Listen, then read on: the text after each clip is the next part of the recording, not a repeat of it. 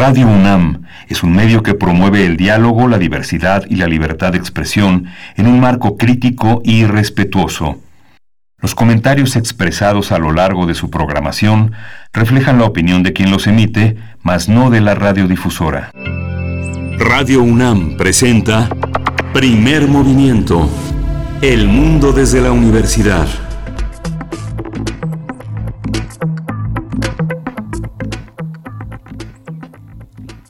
Buenos días. Hoy es martes 5 de mayo. En 1862, hace tantos años, México le ganó la primera vez a un ejército extranjero en la batalla de Puebla. Nuevamente, el ejército tiene la tarea en un plan eh, de SM3 de luchar contra una potencia extranjera que se llama coronavirus. Buenos días, Berenice Camacho, ¿cómo estás? ¿Cómo amaneciste? Hola, ¿qué tal? Miguel Ángel Quemán, muy buenos días, eh, bienvenidos, bienvenidas, gracias por sintonizar Radio UNAM. Muy bien, desde casa, al igual que tú, y que mm, gran parte del equipo de primer movimiento, pues que nos mantenemos de esta manera en nuestra sana distancia, eh, pues les saludamos y les abrazamos también. Estamos ya, como lo dices bien, acercándonos acercándonos ya a este momento más crítico de la epidemia en nuestro país. No hay que soltar las medidas de prevención.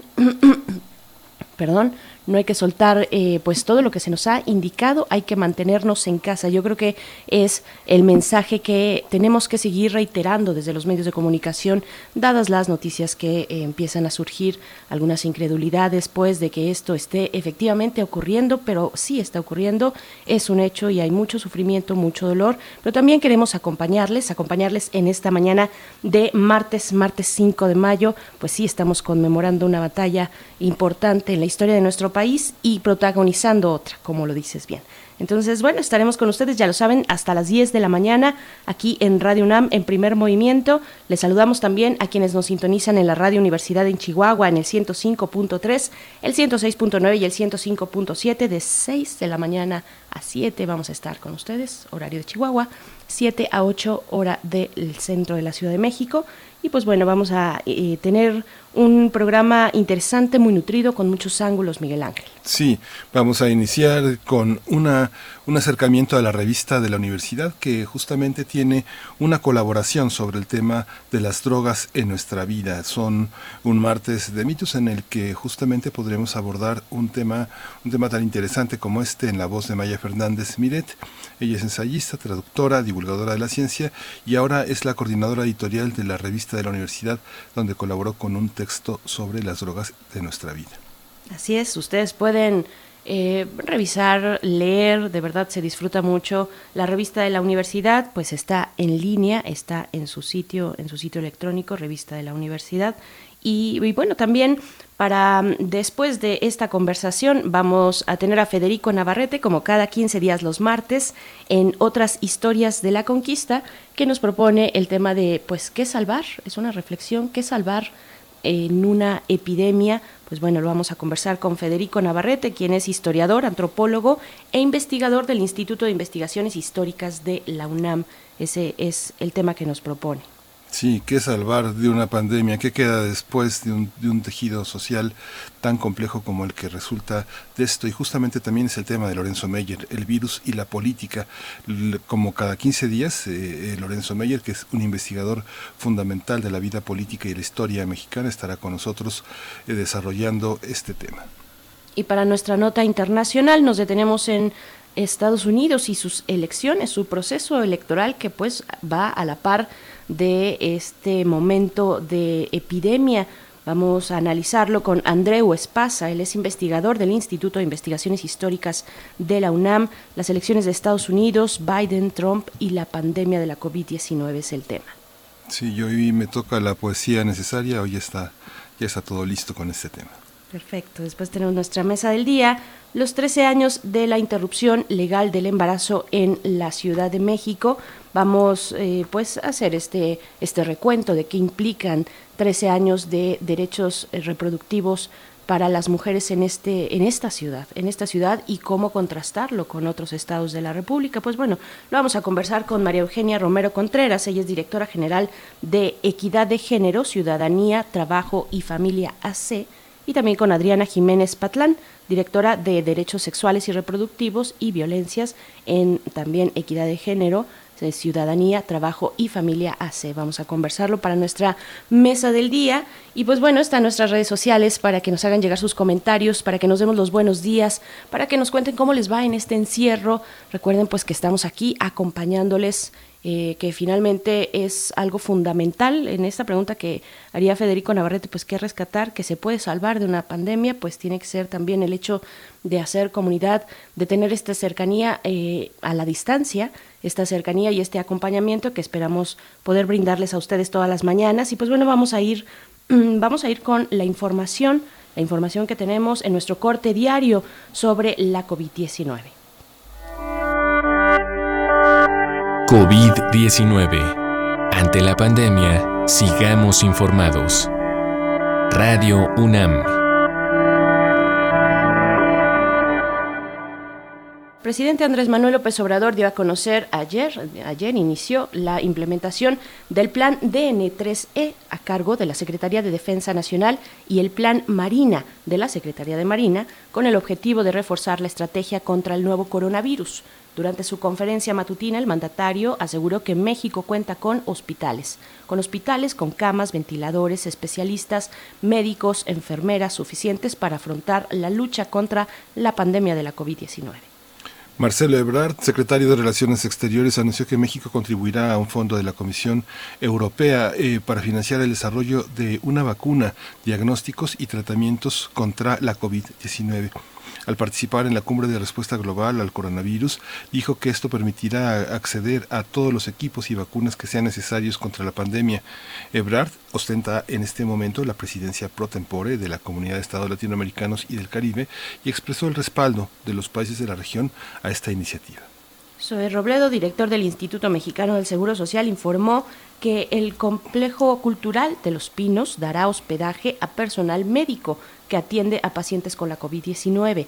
El funcionario precisó que los trabajadores y trabajadoras de la salud contarán con alimentos, área de lavandería, limpieza de áreas comunes, una zona recreativa, servicio de Internet y transporte. Claudia Sheinbaum, la jefa de gobierno de la Ciudad de México, informó que los hospitales de Iztapalapa, Joco, Jardín Balbuena y parte de Rubén Leñero serán reconvertidos para atender a personas con enfermedad de la COVID-19. En Nuevo León, un hombre de 47 años de edad que estuvo hospitalizado durante 16 días por la enfermedad de la COVID-19, fue dado de alta tras ser tratado con plasma de otro paciente recuperado. La Secretaría de Salud de la entidad informó que el paciente padecía diabetes, hipertensión y problemas renales. También mencionó que el tratamiento con plasma ha sido aplicado a otras 10 personas, ocho de las cuales han mejorado considerablemente. De acuerdo con el informe técnico de la COVID-19 ofrecido ayer por las autoridades de salud, el número de decesos aumentó a 2.271, mientras que los casos confirmados se incrementaron a 24.905, el de sospechosos a 13.143.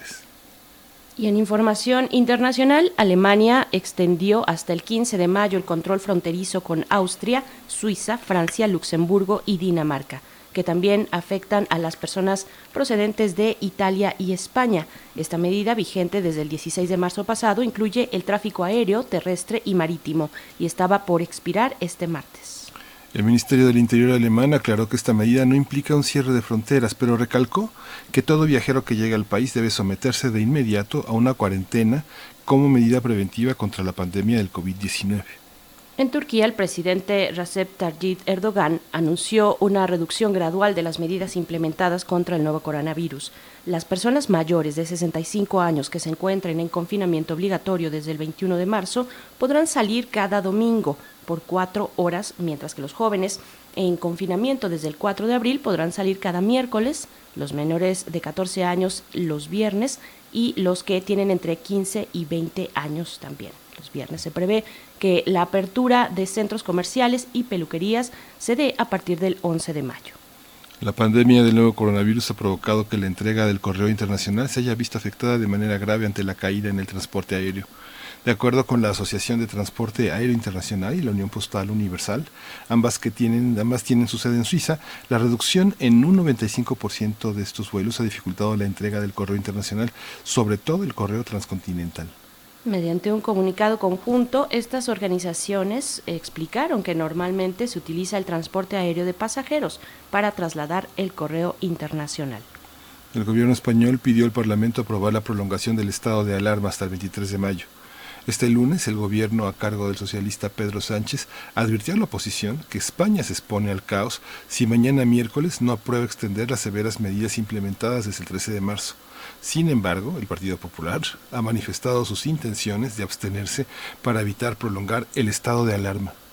Y en información de nuestra Universidad, información de la UNAM, Mi salud también es mental ante la COVID-19, es el nombre de la iniciativa de la UNAM que desde el 23 de marzo ofrece atención psicológica de primer nivel a distancia.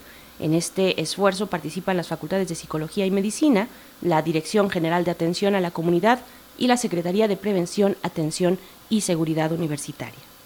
Hasta el momento, la estrategia ha permitido brindar 23.622 servicios, de los cuales el 54% corresponde a la población abierta, 25% a la comunidad universitaria y el 21% al personal de salud.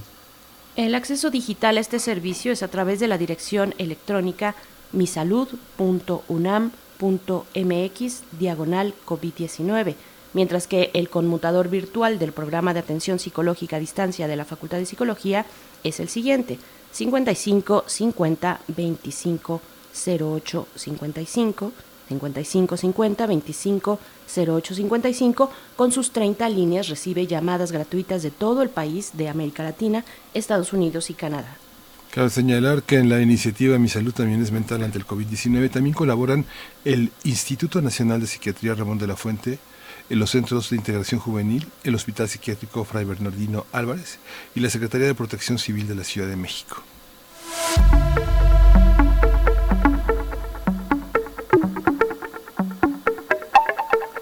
En recomendaciones culturales de la UNAM, esta semana recomendamos el ciclo de cine Genios del Arte a través de TV UNAM por el canal 20.1 de TV Abierta Hoy, martes 5 de mayo, en punto de las 10 de la noche, se transmite Gauguin, eh, Diario de un Genio, película del 2003, eh, bajo la dirección de Mario Andreacchio.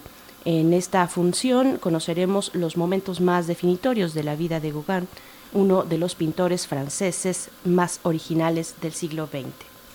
Y en Descarga Cultura tenemos que a través de esta plataforma, en la colección Conferencias, te recomendamos este día Socialismo, Realidad y Utopía que dio el maestro, el doctor Adolfo Sánchez Vázquez.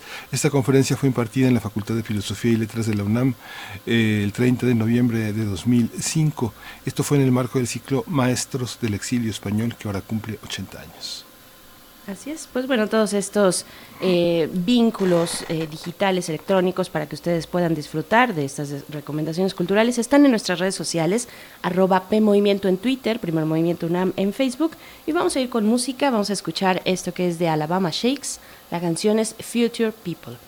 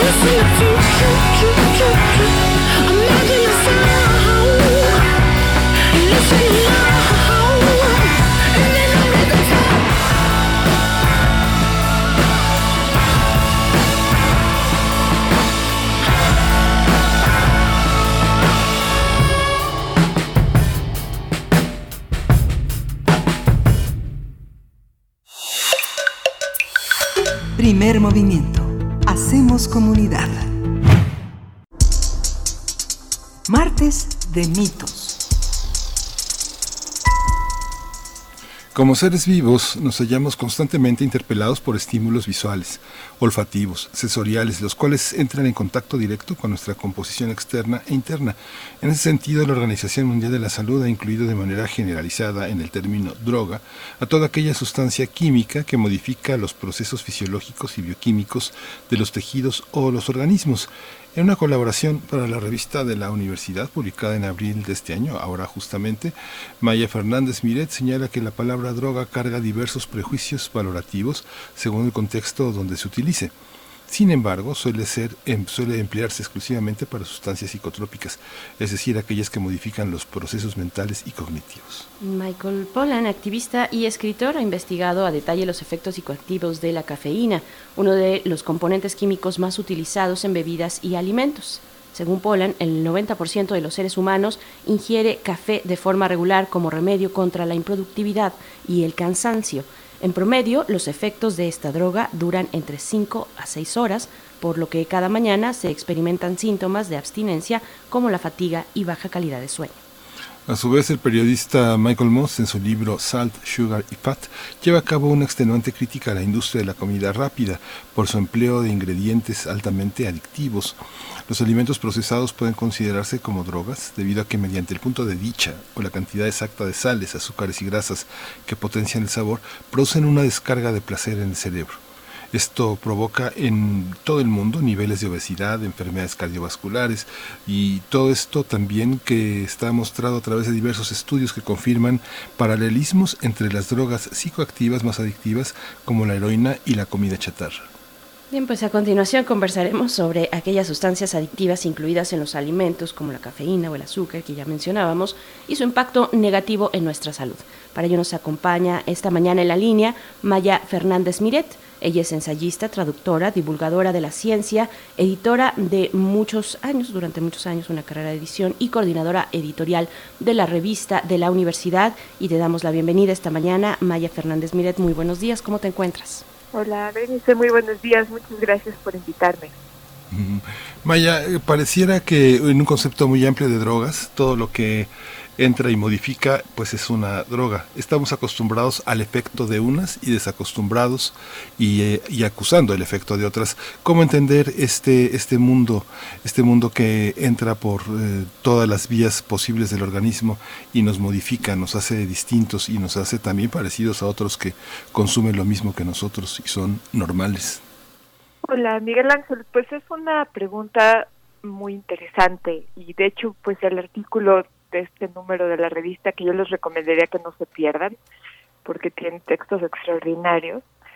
Eh, empieza pues diciendo que somos seres muy permeables y sobre todo somos seres que en el sentido más profundo nos relacionamos químicamente con el mundo, es decir, todo nos modifica, no solo lo que consumimos, lo que olemos, lo que escuchamos, sino inclusamente, incluso este, nuestros estados mentales eh, nos modifican químicamente. Es decir, cuando recordamos algo bonito, cuando recordamos algo que nos asusta, cuando pensando en la situación actual, por ejemplo, eh, obtenemos un ataque de pánico, todas esas son formas de modificar nuestra propia química cerebral. Entonces, en ese sentido somos eso, pues como seres súper permeables. Ahora, lo que es interesante de la discusión de qué sustancias nos modifican para bien y para mal, es decir, cuáles son los cambios deseados o indeseados, cuáles son los que son agudos o crónicos, eh, cuáles son los que son aceptables o no aceptables en un momento dado para una familia o para una sociedad. Me parece que esa es la discusión eh, más interesante. Una vez que te metes al tema muy poquito tiempo. Eh, si leen, por ejemplo, a, Antonio Escotado, que es filósofo español que ha pensado mucho sobre el tema de las drogas, se darán cuenta pronto que la distinción precisa de qué es una droga y qué no, es decir, que está en un catálogo de sustancias prohibidas y que está en la miscelánea de la esquina, eh, deja de ser tan relevante. Y hay que empezar a pensar en pues, los efectos puntuales de cada sustancia sobre nosotros, sobre el promedio, sobre cada individuo y sobre cómo no prohibirlos, no evitarlos, no entrar en pánicos morales, sino cómo empezar a moderarlos. Finalmente también, bueno, hay una parte fundamental que es la de la información, qué tan informados, qué tanta, qué tan precisa es la información con la que contamos y, qué herramientas tenemos para informarnos. Y precisamente es la forma en la que inicias esta colaboración en el, en dossier de la revista de la universidad donde haces un recuento de, bueno, primero nos mencionas una especie de daltonismo científico. Eh, y haces un recuento entre, bueno, todas las disciplinas y las ciencias que están en torno a las drogas y, resalta entre ellas la química, la química y nos haces este recuento precisamente de quiénes son los divulgadores de la ciencia química, con, digamos que internacionalmente conocidos, o eh, al menos en esto que llamamos Occidente, o que mal llamamos Occidente, haces ahí un listado muy interesante. ¿Qué tiene que ver esta divulgación de la química eh, frente a otras disciplinas que tal vez han tenido una mayor eh, prevalencia en el discurso público, en la divulgación misma de las ciencias, con nuestro entendimiento de las drogas? Mm, bueno, creo que es interesante, eh, para empezar, notar que hay muy pocos divulgadores de la química y esto tal vez tiene que ver con que la química misma es una ciencia muy particular, que está un poco eh, aislada incluso de las otras ciencias, es decir, la cantidad de trabajo interdisciplinario que, que se hace y se encuentra en un lugar muy particular, un poco en ciertos casos, por ejemplo el de la química eh, orgánica, el de la química de la biología, está un poco flotando entre lo estrictamente biológico y lo físico. Entonces está en un nivel de análisis muy particular que siento que puede ser como difícil comunicar para el público general.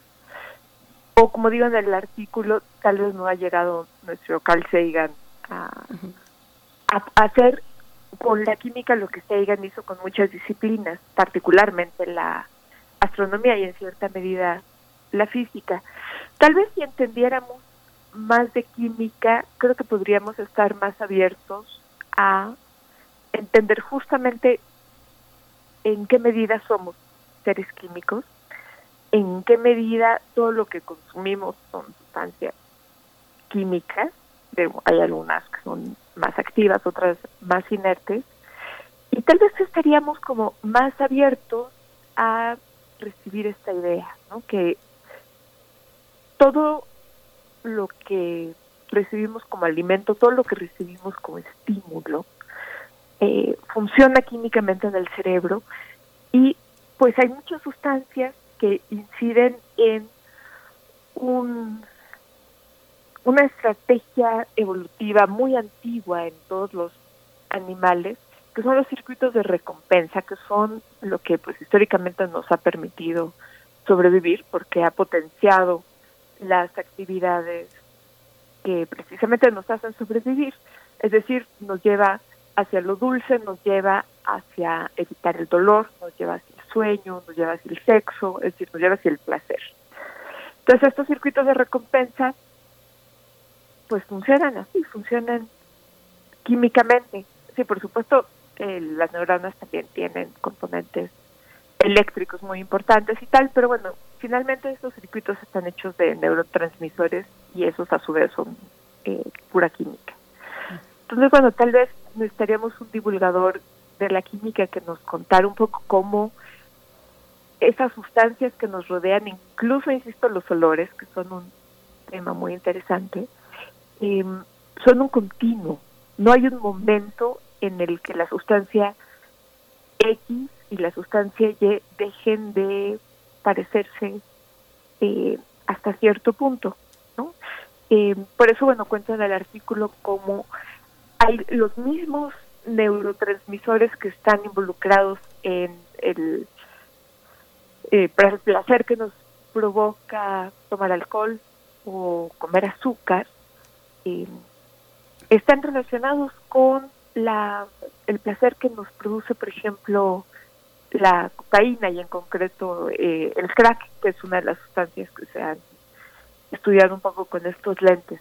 Entonces, sí, tal vez la química nos permitiría, creo que lo que hay que hacer antes que nada es tener menos miedo y luego examinar con más cuidado cómo es que admitimos ese mundo interno en nosotros, qué efectos nos produce.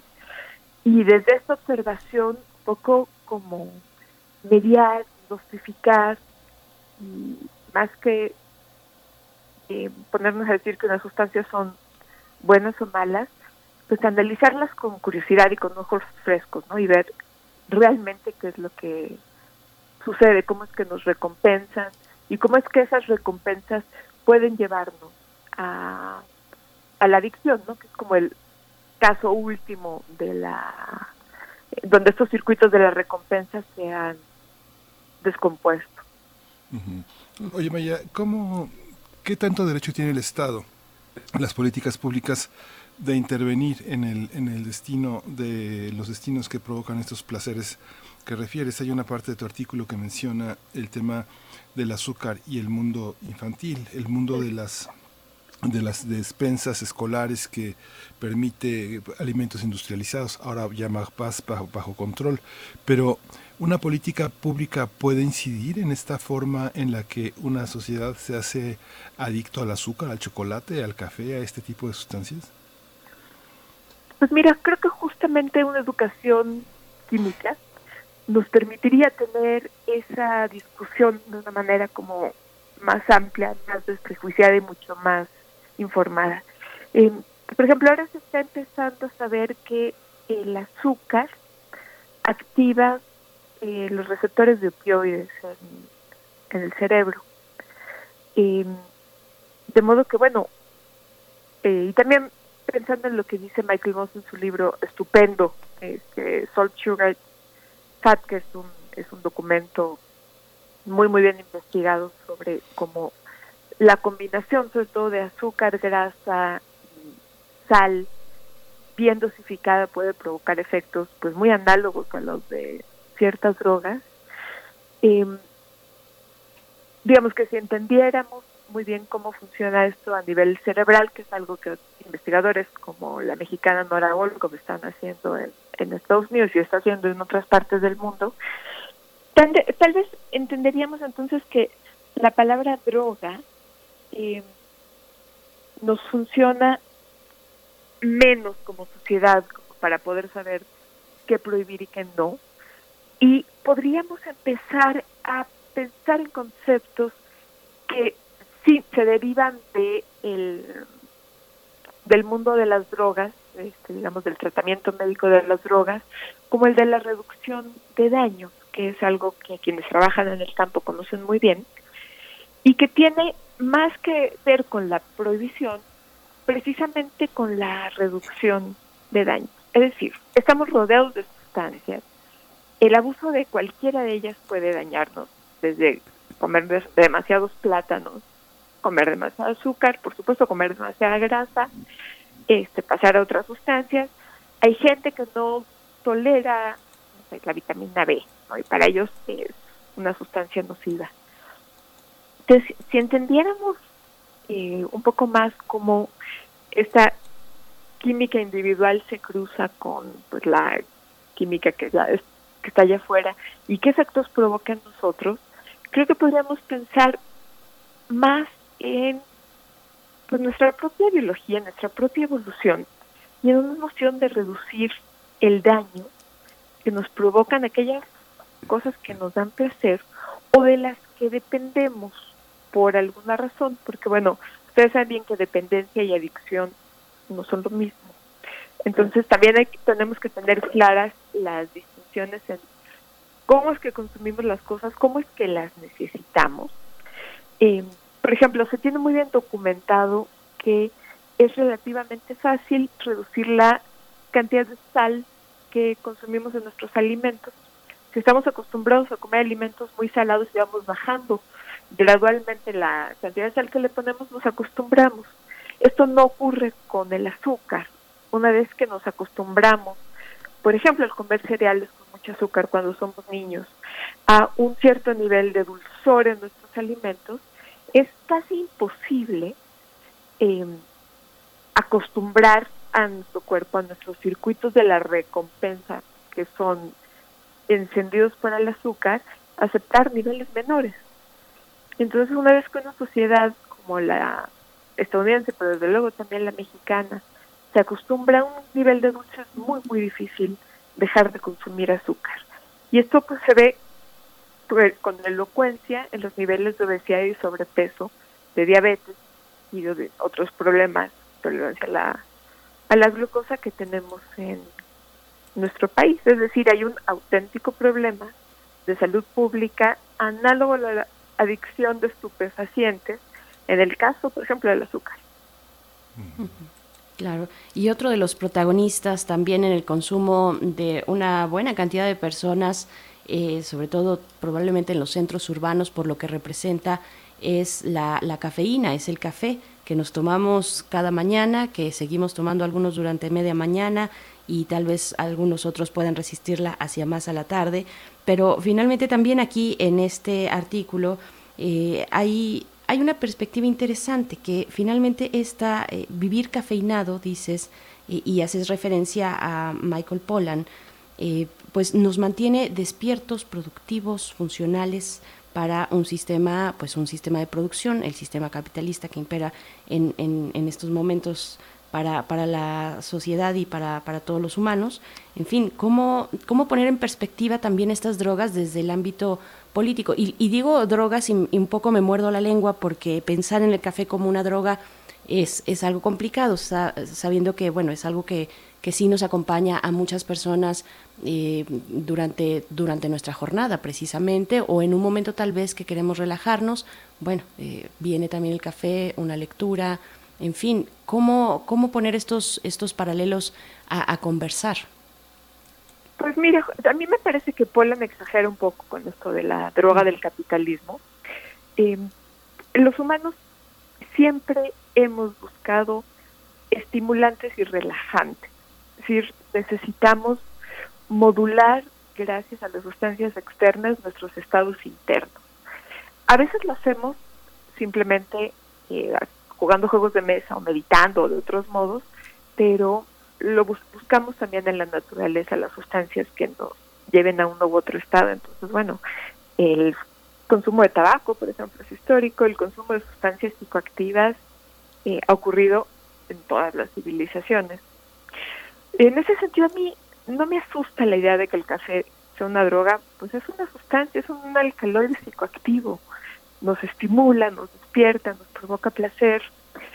y es pues fundamentalmente inocuo a menos que se tome demasiado y afecte nuestra calidad del sueño.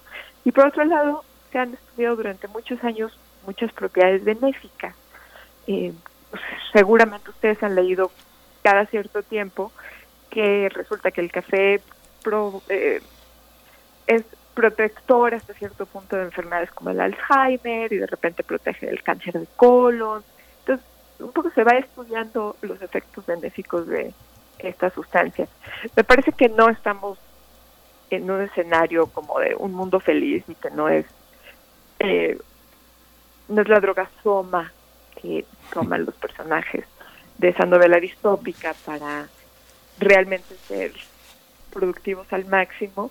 Me parece que tiene sentido que el diga Polan que viene de Estados Unidos.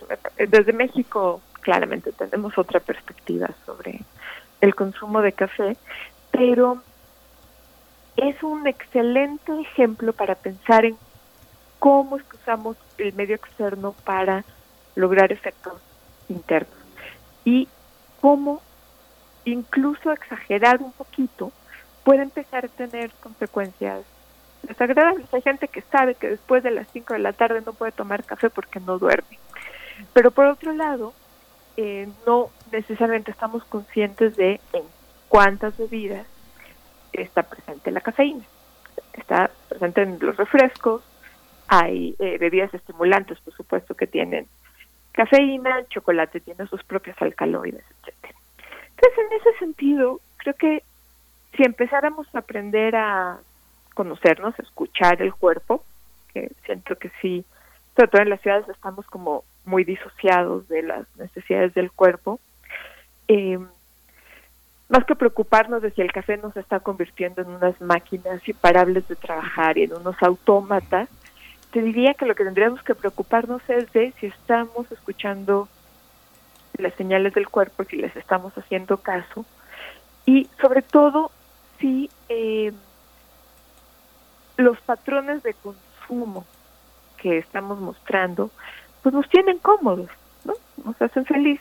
De repente eh, tomamos más café del que querríamos y tiene que ver con más patrones de consumo que de antojo, ¿no? Con marketing, con, decir, con eh, los anuncios que ves en la calle, con la cantidad de cafeterías muy suculentas que eh, aparecen en cada esquina, sobre todo de ciertas cadenas que ofrecen bebidas extra cafeinadas, etcétera.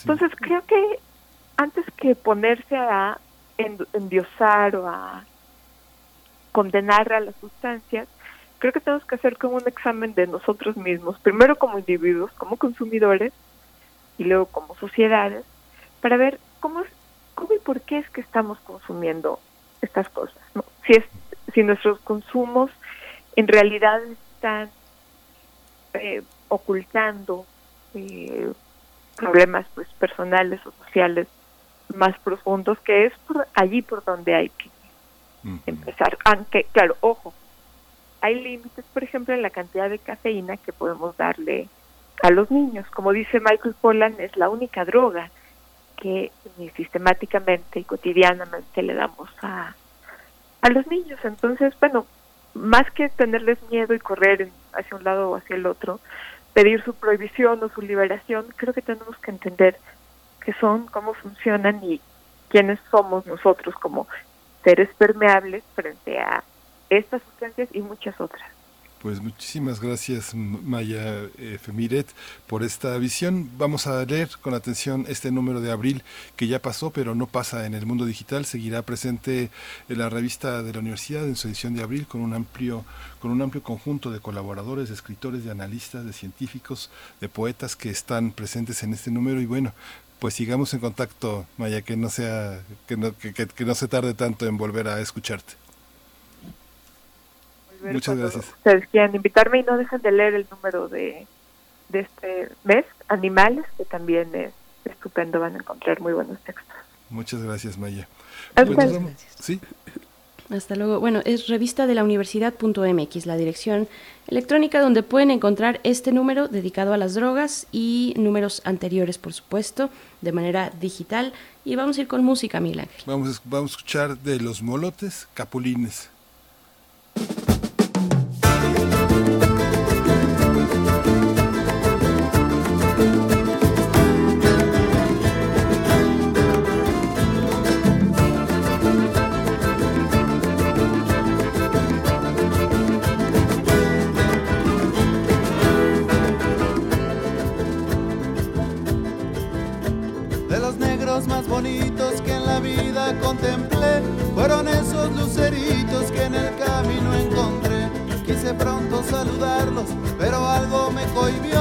Me quedé solo esperando que desdicha tengo yo.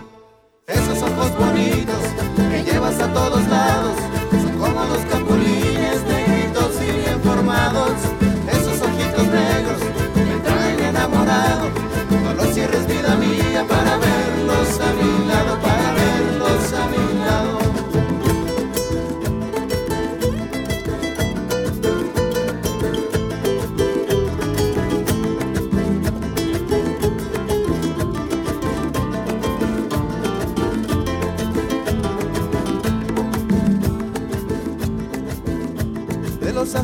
y verdes, ojitos del universo. Me quedo con los laureles de los negros de este verso. Yo le canto al color negro porque negro es mi color, porque negros son tus ojos, negrita de mi amor. Esos ojos bonitos que llevas a todos lados, son como los capulines negritos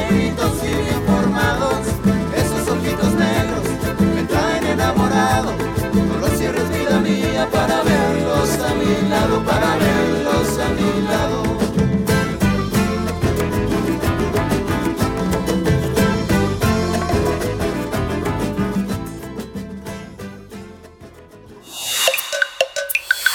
Primer movimiento. Hacemos comunidad. Otras historias de la conquista. Damos la bienvenida esta mañana a Federico Navarrete, quien es historiador, es antropólogo, es investigador del Instituto de Investigaciones Históricas de esta universidad, es escritor, en fin, y nos da mucho gusto saludarte. Querido Federico, ¿cómo te encuentras? Buenos días, esperamos que todo, todo muy bien contigo.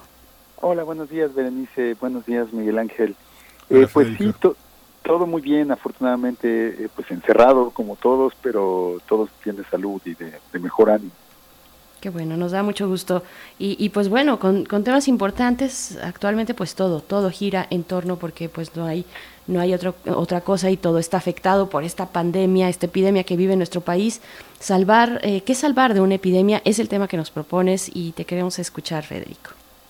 Eh, gracias. Pues sí, justamente en esta presentación quiero continuar un poco la reflexión de hace dos semanas en que me preguntaba qué sentido tiene hacer historia de la conquista eh, precisamente en tiempos de pandemia, cuando toda nuestra atención es absorbida por, por la situación actual y por el, el virus que nos ataca.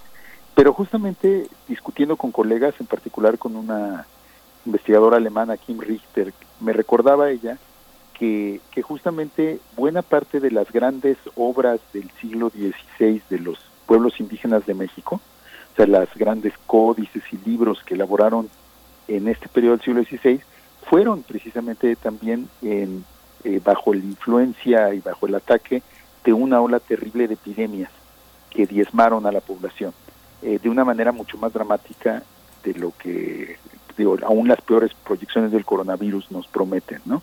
Eh, sabemos eh, por los historiadores que a lo largo del siglo XVI en la Nueva España hubo al menos tres grandes olas de epidemias, más muchas otras eh, mortandades más pequeñas, pero las grandes olas fueron primero la, la epidemia de viruela de 1520, luego una serie de epidemias en los años 40 que combinaban, eh, parece que enfermedades estomacales muy serias con eh, bacterias y virus venidos de Europa, y luego otra, otra tercera ola de grandes epidemias en 1570, que fue como la última gran eh, choque eh, bacteriano y, y virológico que recibieron las poblaciones indígenas, y que este, en total estas tres grandes epidemias que sucedieron con una generación de distancia, entonces fueron afectando eh, de manera sucesiva a tres generaciones de, de- pobladores de, de la Nueva España, eh, provocaron la muerte de quizá tres cuartas partes,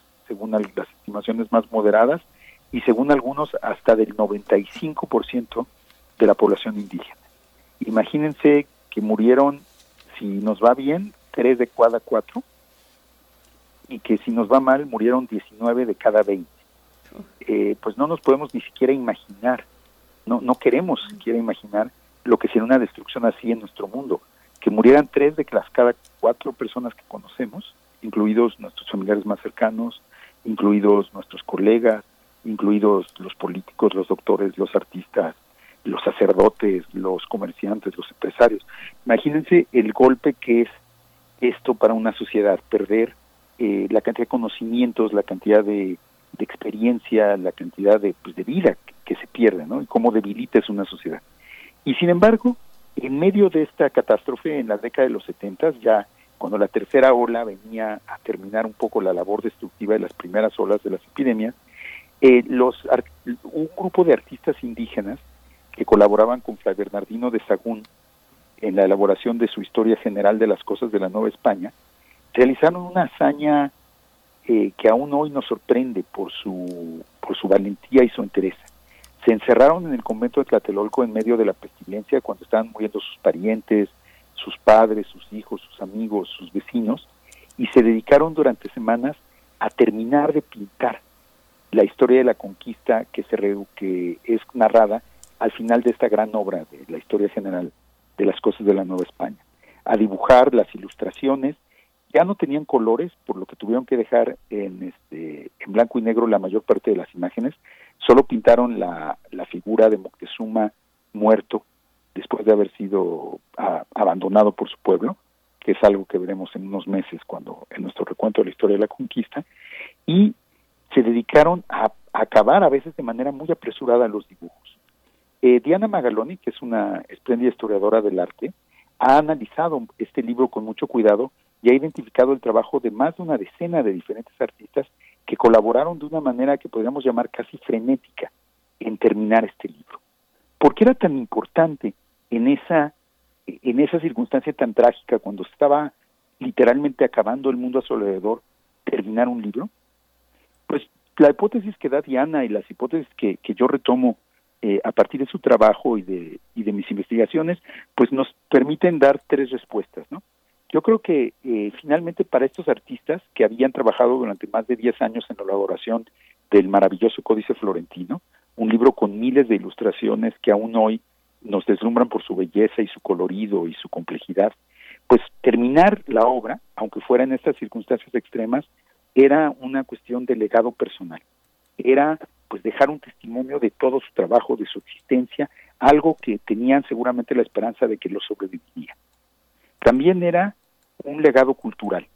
Finalmente, ese libro, La Historia General, eh, Sagún y sus colaboradores indígenas, que eran más de 30, no solo los dibujantes, también una decena de escritores, eh, pues reunieron todo lo que podían todo lo que recordaban, todo lo que sabían de la antigua cultura prehispánica, de la antigua cultura de la nobleza indígena a la que pertenecían los propios dibujantes. Entonces, además de su legado personal como dibujantes, se trataba de un legado cultural, el legado de la cultura de su grupo social, las élites indígenas, que estaba transformándose radicalmente y desapareciendo eh, en ese siglo XVI tan trágico. Y finalmente, pues también yo creo que hubo un legado generacional.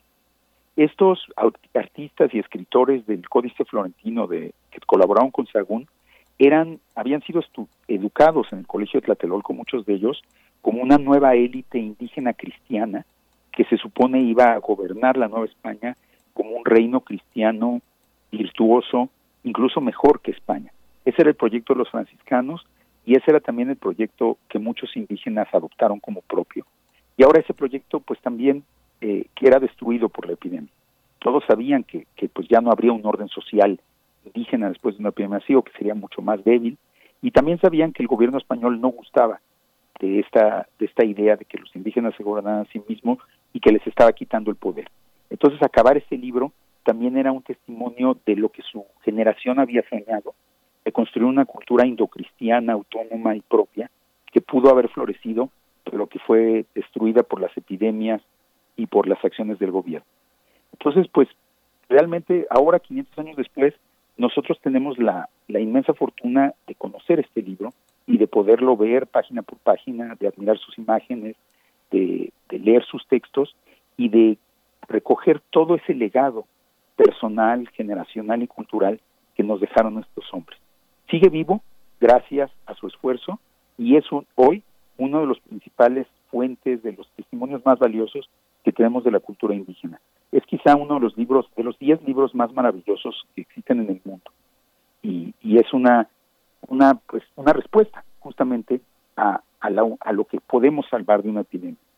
Y lo que yo preguntaría ya para terminar esta reflexión es, ¿qué nos gustaría a nosotros salvar de nuestra epidemia? Afortunadamente no estamos ante un dilema de vida o muerte tan, tan trágico como el que enfrentaron los, los pobladores de, de la Nueva España en el siglo XVI, pero pues deberíamos pensar, queremos que nuestro que el legado este, de esta epidemia sea volver al mismo lugar en que estábamos antes, al mismo mundo que existía antes, que ya sabíamos que no funcionaba, o queremos tal vez pensar en legados diferentes, en rescatar cosas que a lo mejor habíamos olvidado y en, y en pensar en, en reconstruirnos de una manera diferente? Pues creo que esas son las preguntas que nos tenemos que hacer en, en los próximos meses y pues creo que pensar en la, en la historia trágica pero a la vez esperanzadora de los artistas del Códice Florentino, pues nos puede ayudar a, a tener un referente que me parece muy valioso. ¿El Códice Florentino, Federico, está accesible en algún formato digital que esté accesible a toda la gente? Todo es un gran formato, es difícil. El Fondo de Cultura hizo alguna edición en algún momento, en esas ediciones de lujo de 500 ejemplares, pero no sé si esté accesible. El, este, el Códice Florentino está, como su nombre lo indica, perdón, está en Florencia, en la Biblioteca Medichea, porque fue un regalo del rey de España a Lorenzo de Medici. Y sí, creo que la Biblioteca de la UNESCO, eh, lo está, eh, es, posible consultarlo en la Biblioteca Digital de la UNESCO y también el Instituto Getty de, la, de Los Ángeles está realizando una, edición digital del Códice Florentino. Que no solo, la idea es que no solo sean las, eh, la reproducción facsimilar de cada página, sino que también se ofrezcan transcripciones y traducciones del texto náhuatl al español y al inglés y del texto español, porque es un libro escrito en dos columnas, una columna en náhuatl y otra columna en español, y del texto español al, al inglés. Entonces, pues sí, eh, ya se pueden ver muchas de las imágenes en línea y esperamos que en los próximos años tener una edición digital completa y muy detallada de, de esta obra que es, en efecto, pues una de las grandes obras de la historia del mundo.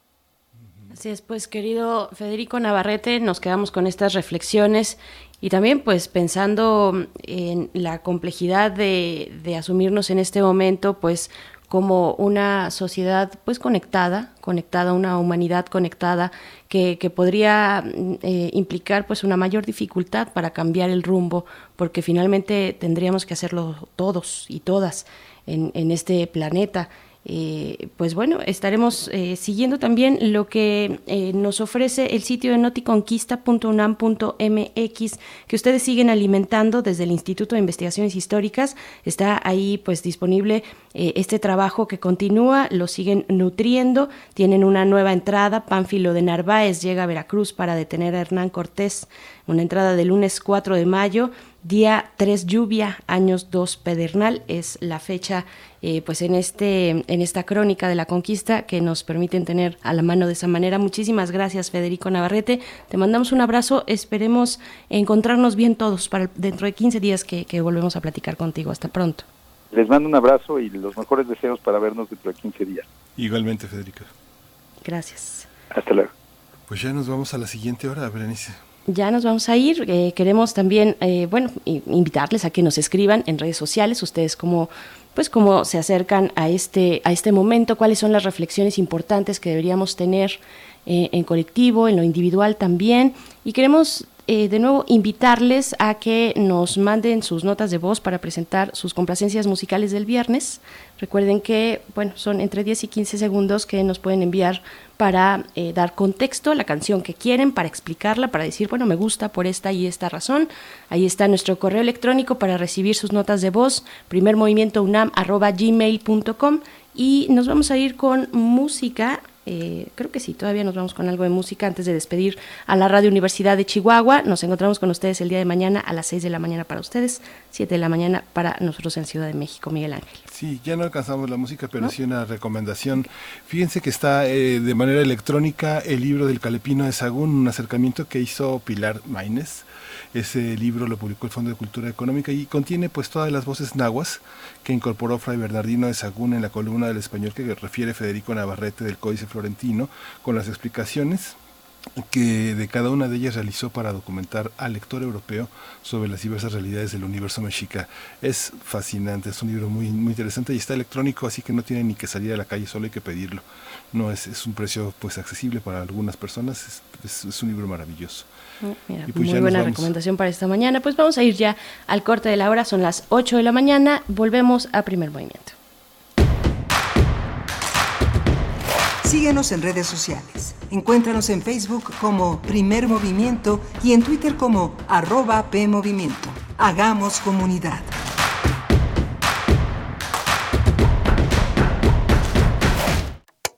Maestro prevenido, vamos a grabar. Adelante. Soy Óscar de la Borbolla y quiero invitarlos a escuchar un nuevo programa, Las Esquinas del Azar. Oscar de la Borbolla. Sí, Juan, ¿qué estás? ¿Tú qué? estás haciendo aquí? Yo aquí trabajo. Juan, pues vengo a invitar a los radioescuchas de Radio UNAM a nuestro programa. ¿Nuestro?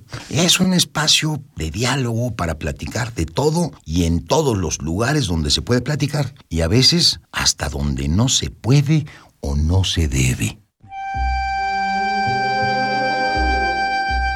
Una producción de Radio UNAM y la Facultad de Estudios Superiores Agatlán. Las Esquinas del Azar. Todos los martes a las 10 de la mañana por el 96.1 de FM. Radio UNAM. Experiencia sonora. En mi INE caben todas las ideas, todas las discapacidades, todos los colores de piel en mi INE caben todas las personas, todas las expresiones de género, todas las lenguas y formas de lenguaje. En nuestro INE caben todas y todos. Mi INE cumple 30 años construyendo democracia e inclusión. Contamos todas, contamos todos. INE. Soy Susana Distancia y te diré cómo cuidarnos del coronavirus. Lo más efectivo es lavarse las manos con agua y jabón por 20 segundos, más de 10 veces al día. Estornudar en el ángulo interno del codo y permanecer en casa si nos encontramos mal. Mantén la casa ventilada y limpia. Desinfecta los utensilios y superficies de uso común con productos de limpieza o un poquito de cloro. Si aislamos al virus, le ganaremos. Si te cuidas tú, nos cuidamos todos. Gobierno de México. La palabra es la ruta y la guía es el compás. Ningún poema está completo sin una buena plática. Escucha los ejemplos más relevantes de la poesía a través de la voz de sus autores en Al compás de la letra, un espacio para la creación literaria con María Ángeles Comezaña. Todos los jueves a las 18 horas por el 96.1 de FM. Hay libros no impresos que viven en boca de sus autores. Radio UNAM. Experiencia sonora.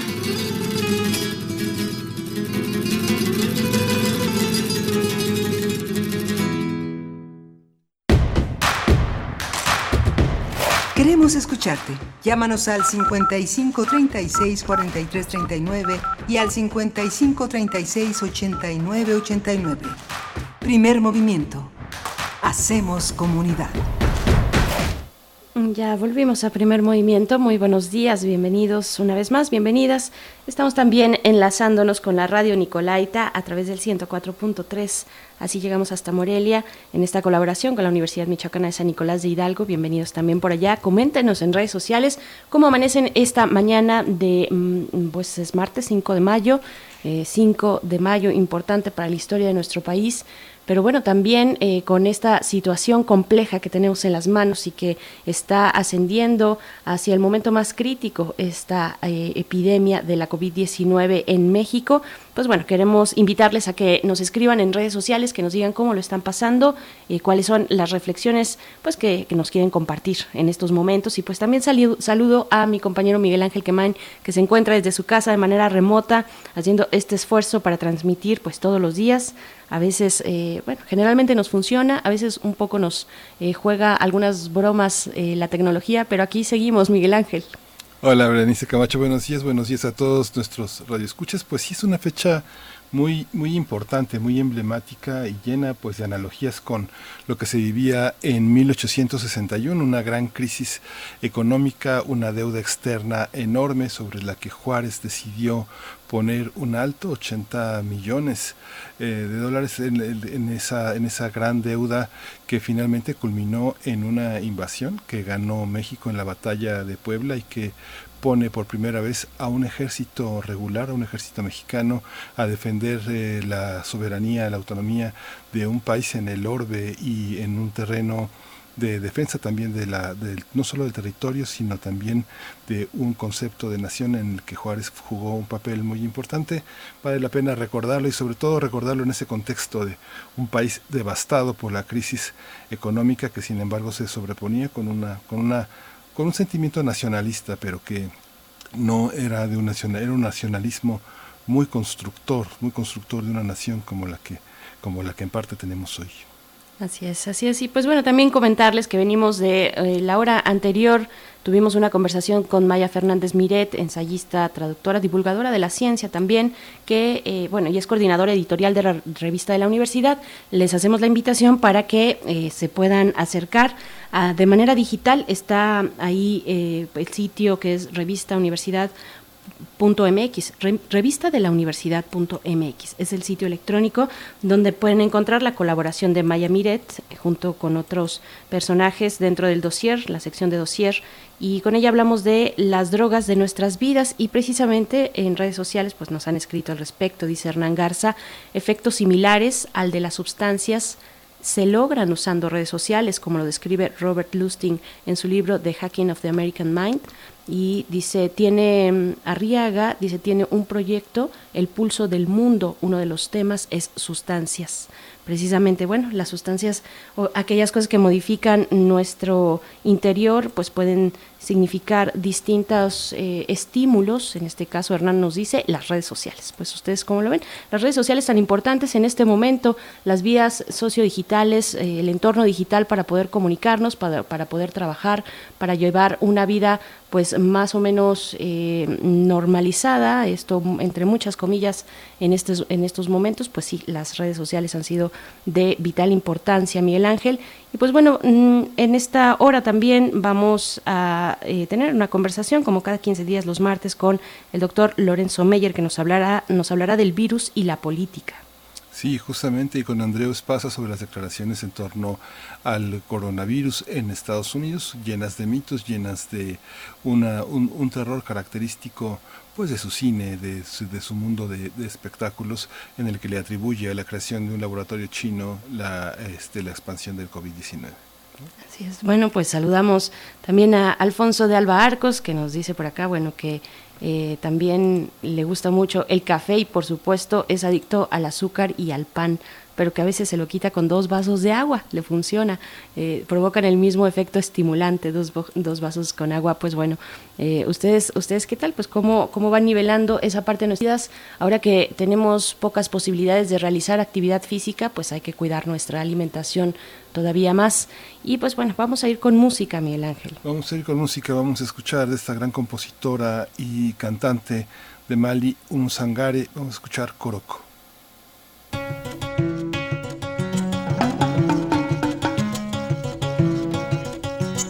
eya dugujaba ye koroko ye dugujaba ye wo eya eya dugujaba ye ani ye dugujaba ye wo. Eya dugujaba ye koroko ye dugujaba ye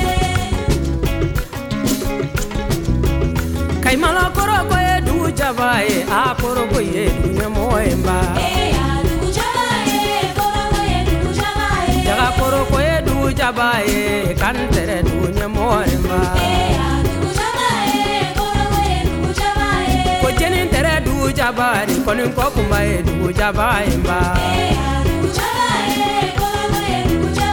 jaga joni fana du jabaye siri be sali e du jabaye ala ko jeni fana du jabari tumani kone ka du ba ni no dia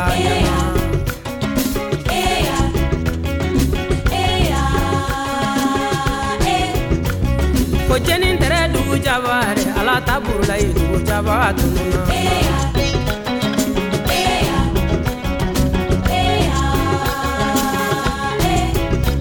jaga jɔni fana dugu jabare dumuya na awa dugu jabaga yala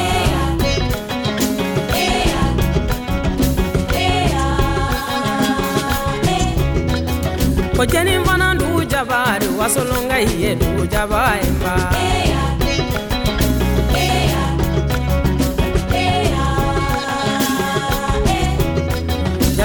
fana dugu jaba re sangare o ɲɛ dugu jaba ye bala.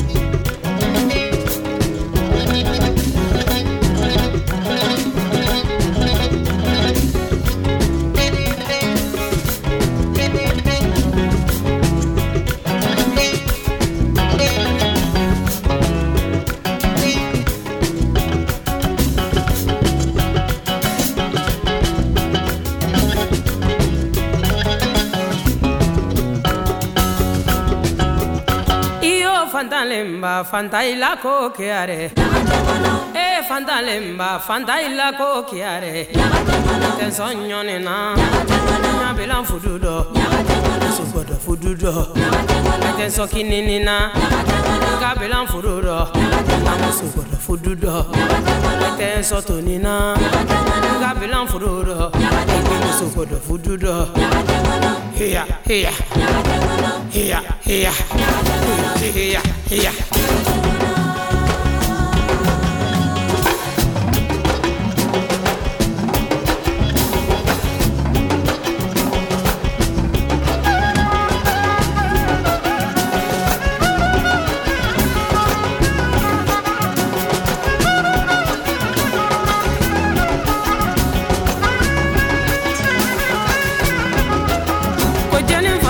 jaba jeli denkululu dugu jaba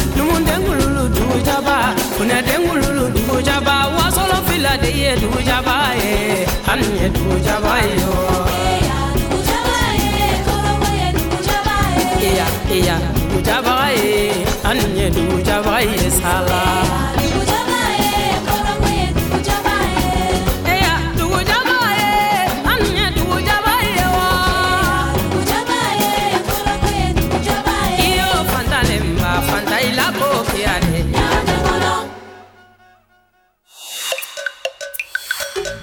Movimiento. Hacemos comunidad. Nota nacional. Buenos días, doctor Lorenzo Meyer, investigador, investigador del Colegio de México y un colaborador habitual de Primer Movimiento. Cada 15 días estamos este, contigo, Lorenzo. Hoy el virus y la política, ¿cómo estás? Bueno, eh, sobreviviendo, Miguel Ángel, más o menos eh, conservando la salud mental, porque no es fácil en un encierro tan, tan prolongado, pero eh, aceptablemente bien. Espero que ustedes también. Así es, doctor Lorenzo Meyer, muy buenos días. Pues sí, hay que seguir días. dándonos los buenos días, eh, sin importar, sin importar todo lo que ocurre. Pues sí, eh, estamos además con este tema que nos propones esta mañana, el virus y la política. ¿Por dónde empezar a jalar tantos hilos que se han colado en este sentido? Estos dos, eh, pues, eh, formas de, que, están ahí en nuestra realidad, en nuestra realidad social y que se tocan de vez en cuando, a veces de maneras muy desafortunadas, de Lorenzo Meyer.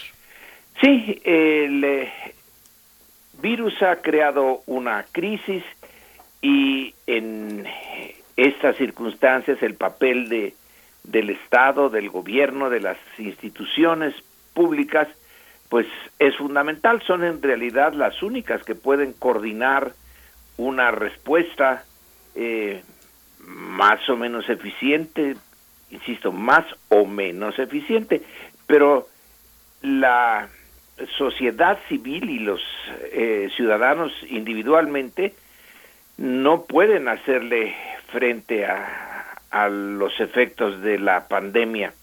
Entonces, aunque no se quiera, la eh, presencia de este virus y la amenaza colectiva lleva a que sea la autoridad eh, formal el centro de las decisiones más importantes y a una relevancia política eh, innegable. En el caso mexicano, y también podemos tomar como ejemplo el norteamericano, la pandemia llega a una estructura política muy dividida. El eh, evento eh, de salubridad toma México en esta eh, en este camino en donde a raíz de las elecciones del 2018 el poder queda en manos de quien quiere eh, transformar el sistema político, el régimen, ese es el, el concepto que se usa, y cambiarlo de una manera eh, profunda. Se habla de su comparación con otros cambios en el pasado mexicano desde el siglo XIX y que este se busca que sea tan profundo, aunque pacífico, que esa es la diferencia fundamental. Y es, eso ya de por sí eh, pone en tensión todas las variables eh, políticas, todas, el querer hacer un cambio eh, de régimen. Hay tensiones en las eh, vidas políticas de los países en tiempos normales, pero cuando se quiere eh, y se anuncia que se va a ir a un cambio de más fondo, bueno, pues es innegable que la tensión eh, aumenta y si encima de eso se viene algo tan inesperado como una epidemia, una epidemia que se parece eh, muchísimo a la de eh, hace un siglo. Es también un virus que afecta el sistema respiratorio eh, y que como la influenza puede, eh, ahora lo estamos viendo con más claridad, en esa eh, situación de hace un siglo, algunas eh, personas en su eh, andar cotidiano, en su espera del autobús, se colapsaban y morían. Aquí ya tenemos eh, las experiencias de personas que en cuatro o cinco horas pasan de una condición más o menos aceptable a estar eh, ahogándose porque ya sus pulmones no les permiten eh, la oxigenación. Es un virus eh, distinto pero parecido al de eh, hace un siglo.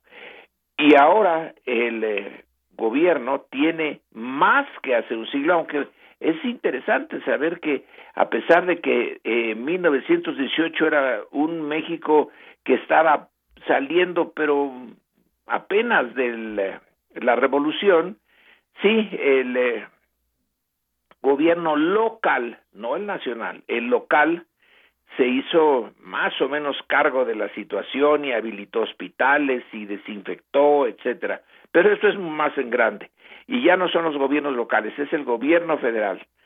Entonces, eh, la lucha política que ya de por sí estaba candente, con el virus se vuelve todavía más.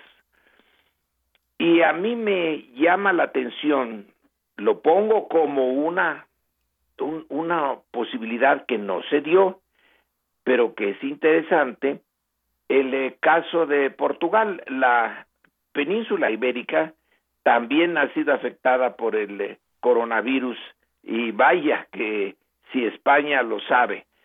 Portugal, que es más pequeñito, eh, tiene pues una situación un, menos dramática que España, pero no deja de estar ahí presente el tema. Y en ese sistema político, con dos eh, grandes partidos, hay más, pero son dos eh, grandes, el eh, partido que estaba hasta hace muy poco tiempo en el poder es derrotado, pasa a la oposición, llegan los socialistas y llega la pandemia. Y el partido de oposición, el líder redacta una carta a sus militantes donde señala que ese momento eh, que se empieza a vivir en Portugal no es el adecuado para una profundización de la lucha política, ni siquiera para seguir en, esa lucha, menos profundizarla, sino que hay que unirse eh, en un esfuerzo contra un enemigo común y que si el gobierno socialista es el responsable y comete errores en una circunstancia tan eh, especial, tan inesperada, los errores eh, son inevitables. Esto dicho desde la oposición. Vaya que si eh, uno se asombra desde la óptica mexicana, ¿qué les pasa a los portugueses que declaran eh, una tregua en ese sentido muy profunda? Es más, hasta entienden a su eh, adversario que cometa errores, que sus políticas no les salgan eh, tan bien como se esperaba o se planeaba. En cambio, en el caso mexicano, pues ocurre exactamente lo, lo contrario. Eh, no hay una unión ante el eh, enemigo común, ante el coronavirus, sino hay una eh, exacerbación y vemos la, eh, la tensión, los dimes y diretes en, medio de la, de la pandemia, pues sí, es contrastante. Y en eso eh, se parece la coyuntura mexicana a la norteamericana, también otro sistema eh, bien polarizado y ya vienen las elecciones en Estados Unidos, eh, son en este mismo año, el proyecto de el presidente en funciones es reelegirse y desde luego que sus adversarios es lo último que desean. Y entonces el hecho de que el gobierno federal en Estados Unidos no haya podido o querido, yo no sé exactamente eh, cuál de los dos términos es el adecuado, hacer frente eh, a la, al, al, problema, pero hacerlo eh, a fondo, sino que está dejando que los estados sean eh, los que respondan según su eh, intereses y su leal saber y entender. Entonces, eh, la oposición a la presidencia republicana en Estados Unidos es un día y otro día también de que no se preparó, de que no eh, tomó en serio la eh, amenaza y ahora Estados Unidos es el centro de la epidemia pasó de eh, Asia, con China en el centro, a Europa, con eh, Italia, España, Francia en el centro, a Estados Unidos ahora. Y el, eh, la tensión se ve en los periódicos, en la televisión, en el debate público. Y en México más o menos pasa eh, lo mismo. Quizá fue más duro en el principio de la pandemia cuando se acusó de que no se tenía un proyecto, de que todo estaba eh, hecho sobre la marcha, eh, mal organizado, etcétera.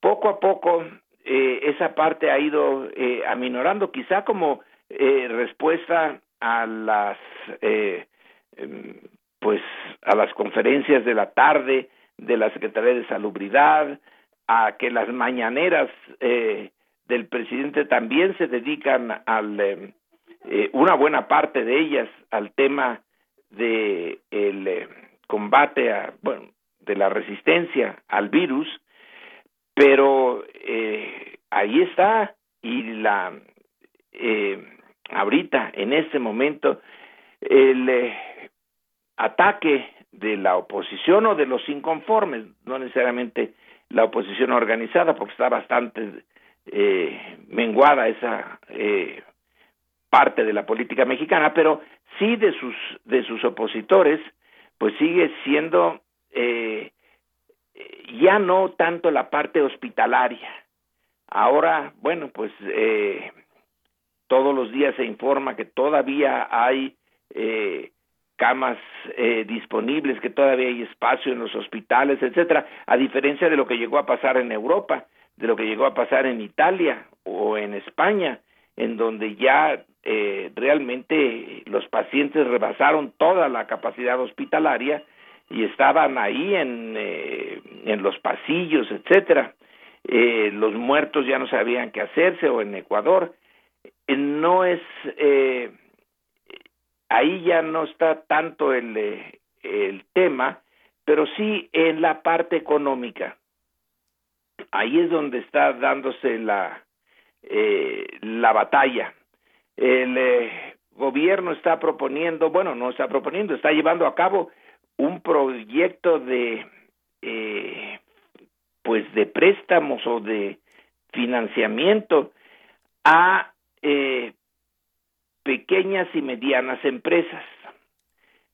Pero eh, sus críticos señalan que no es a esas empresas tan chiquitas que aunque son las que tienen el absorben el mayor empleo sino las más dinámicas las modernas las exportadoras las que necesitan que se les disminuyan los impuestos, eh, que se les difieran los impuestos, que se les den préstamos eh, en grande, porque de ellas depende el, eh, que el futuro sea menos, que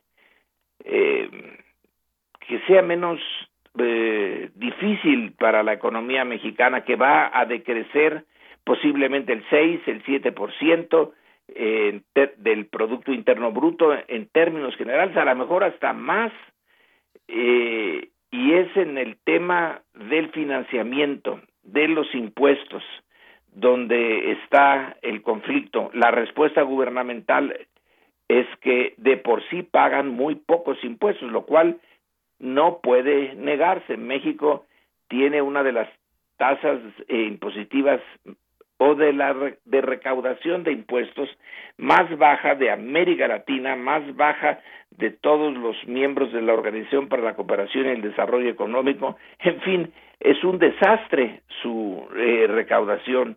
Recauda muy poco. Y en el proyecto oficial, en el de este momento de emergencia y en el de largo plazo, es que el gobierno asuma tenga un papel más eh, importante y requiere de esos recursos. No se va a endeudar. Todavía yo estoy eh, con una interrogante. Realmente no nos vamos a endeudar, pero en fin, esa es la posición oficial. Eh, desde el otro lado se dice, claro que hay que endeudarse para hacerle préstamos a las empresas. Y también están los grandes proyectos del gobierno actual en particular el petrolero. Eh, se dice desde muchas eh, partes de eh, la empresa privada que no tiene sentido seguir invirtiendo en Pemex, que Pemex ya es insalvable, que se muera, eh, que no tiene eh, remedio, sobre todo que en esta, en medio de la pandemia, en medio de la lucha política interna en México, viene esta caída impresionante de los precios del petróleo, producto de que, pues con la pandemia hay una movilidad menor y se usan menos los automóviles eh, y, en fin, hay menor demanda de combustible en el mundo y de que a Rusia y a Arabia Saudita les dio por pelearse y eh, eso llevó a una caída todavía eh, mayor del precio del petróleo y dejaron a México realmente en una situación eh, muy difícil. Eh, su petróleo, que de por sí no es el más apreciado en el mundo. El barril de petróleo mexicano siempre se cotiza por debajo de otros eh, barriles de mayor calidad. Entonces es una calidad medianona, tiene menos eh, valor. Y luego le cae esto, pues sí, el eh, problema de la industria petrolera mexicana a la cual se explotó como eh, pocas otras industrias se ha hecho en, en México y se le dejó en los huesos, pues ahora está ese punto de discusión seguir con Pemex, rehacer esa que fue la industria más importante del país y que sigue siendo un tema de seguridad nacional, porque si nosotros tenemos petróleo, pero no lo extraemos, no lo refinamos, y dependemos de la importación de los productos petroleros, la gasolina en particular, bueno, pues eh, hay algo raro ahí. Si por alguna razón eh, se suspendiera la entrega de gasolinas a México por parte del exterior, es decir, de Estados Unidos, que es de donde la importamos, bueno, nos, nos arruinan de arriba abajo y de izquierda a derecha. Entonces el petróleo no es nada más un tema económico, es un tema de seguridad. Pero ahí está, pues, una de las eh, de los puntos de, de conflicto. Y en fin, eh, basta ver la prensa, en particular la prensa, las columnas de opinión, para encontrarnos con un ambiente político en donde la epidemia del eh, coronavirus se toma para como punto eh, para la discusión y el conflicto y las oposiciones políticas no hay eh, como pareciera ser el caso eh, de Portugal, que lo tomo como ejemplo porque sí me llamó mucho la atención que un líder del partido opositor, que además ya había disfrutado de las mieles del poder y ahora está afuera, se mostrara tan razonable. Eh, yo estaba más o menos acostumbrado al pleito mexicano y sí me pareció sorprendente el caso portugués, pero hay otros eh, muchos ejemplos, sobre todo en Europa, donde el choque político eh, se pone en segundo lugar frente al eh, a la pandemia, a la causa que común, a la guerra, como le han llamado, creo que Macron en Francia fue de los primeros en decir que estaban en una guerra contra el virus. Bueno, no es exactamente lo mismo. Una guerra es eh, entre, entre nosotros, entre los seres humanos, y es brutalmente destructiva. Pero de todas maneras es un eh, problema nacional, mundial, y que sí requiere o se puede enfrentar mejor si las eh, luchas políticas normales disminuyen para concentrar la atención en ese punto de eh, hacerle frente al virus, disminuir el eh, número de víctimas, poner todos los esfuerzos en la creación de la vacuna y de las medicinas que disminuyan eh, el estrago en los cuerpos atacados por el virus, que eh, no las hemos encontrado tampoco eh, aún, y que nosotros sigamos como eh, si no fuera ese una emergencia, sino una razón más para un frente de batalla más en la lucha política. Va a pasar pues esta pandemia cuando pase y como pase eh, como un episodio eh, tanto de salud pública como político en donde se puso mucho énfasis en eh, el esfuerzo por un lado para disminuir sus efectos negativos y otro para atacar al adversario político, ya sea eh, el que está en el poder o el que perdió el poder y aspira a regresar al poder, pero no hubo tregua. Entonces la energía de los actores políticos está, eh, sobre todo los que están fuera, los que no son los responsables de llevar adelante la política de salubridad, bueno, pues está puesto eh, casi al 100% en eh, el eh, conflicto de poderes y el gobierno tiene que andar eh, obviamente en los dos campos, en el de la salud y en el de la eh, confrontación con sus adversarios. No es eh, el mejor escenario político para enfrentar el eh, el problema de la pandemia, pero así se dio, así se dio en, eh, y así se está dando y yo creo que se seguirá dando hasta el final en nuestro país y los resultados de la pandemia también van a ser politizados y van a ser usados como armas arrojadizas desde los dos lados.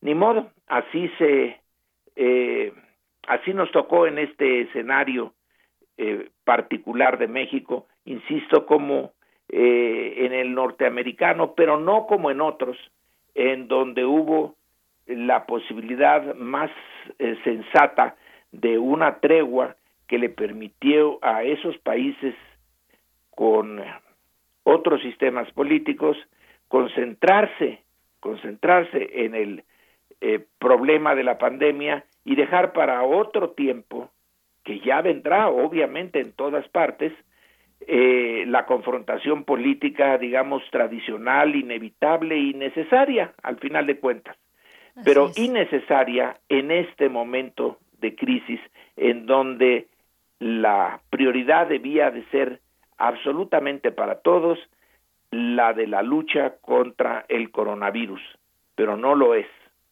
Pero no lo es. Pues querido doctor Lorenzo Meyer, nos quedamos con estas reflexiones. El tiempo pues en radio apremia, pero seguiremos, seguiremos en esto también. Solo recordar que, bueno, por si tuviéramos, eh, tuviésemos algo que agregar, están también las encuestas que califican el mes de, de marzo y abril, la del financiero particularmente, donde pues se, se da un refrendo ahí al, al, mandatario federal, del Ejecutivo Federal, de 60 a 68% y también sube en la gestión que ha tenido frente a esta crisis sanitaria pues te seguiremos escuchando, nos seguiremos escuchando y encontrando. Por el momento te mandamos un fuerte abrazo, eh, doctor Lorenzo Meyer, y hasta dentro de 15 días. Si el virus nos deja. Si el virus nos deja. Esperemos que así sea. el virus mediante, hay que cuidarse, hay que permanecer en casa, hay que incrementar estas medidas porque estamos llegando al momento pues más complicado de esta epidemia. Gracias Lorenzo Meyer, hasta pronto. Hasta luego. Hasta pronto. Pues vamos a ir con música, vamos a escuchar de Juan de Marcos con este enorme conjunto que es eh, eh, los Afro-Cuban All Stars, Guararianza, todo es diferente en Cuba.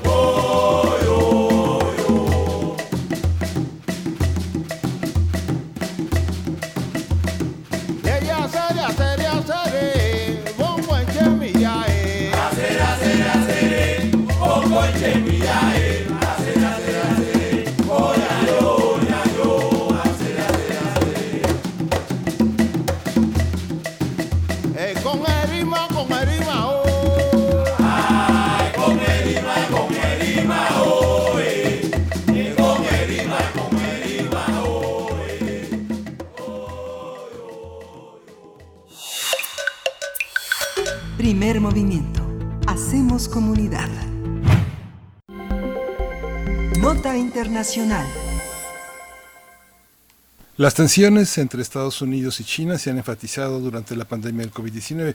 Al parecer, el presidente Donald Trump dio un giro en su campaña para lograr la reelección en los comicios de este año.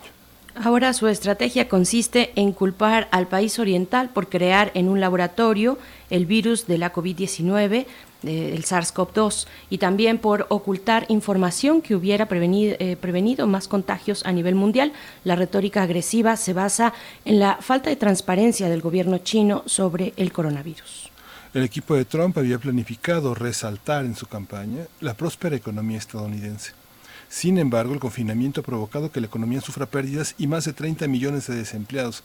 Además, las encuestas muestran que el apoyo al mandatario está cayendo en estados clave por la forma en que enfrentó la crisis por el coronavirus.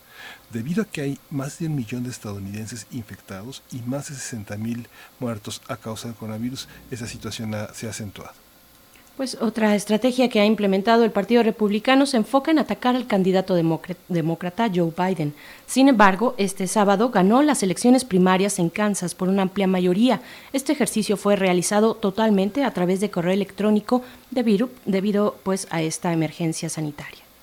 A partir de las últimas noticias sobre el proceso electoral en curso en Estados Unidos, vamos a hablar sobre las candidaturas de Joe Biden y Donald Trump en la coyuntura actual de la pandemia de la COVID-19. Hoy nos acompaña un, investigador, un intelectual que conoce ya en primer movimiento, que ha estado con nosotros muchas veces, un especialista en Estados Unidos, que es Andreu Espasa, él es investigador del Instituto de Investigaciones Históricas de la UNAM y le doy la bienvenida. Buenos días, Andreu, ¿cómo estás? Buenos días, muchas gracias por la invitación.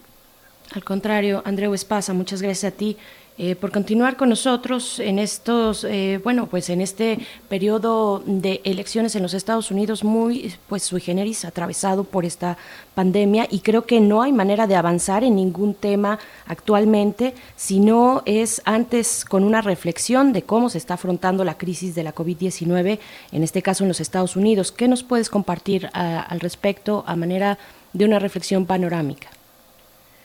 Bien, realmente, evidentemente, la crisis que es, es mundial ha afectado especialmente a, Estados Unidos, que ya lleva más de 67.000 muertos, y ha afectado en formas que trascienden el debate electoral. Estamos ante una crisis económica de, de una magnitud que no se veía desde la Gran Depresión.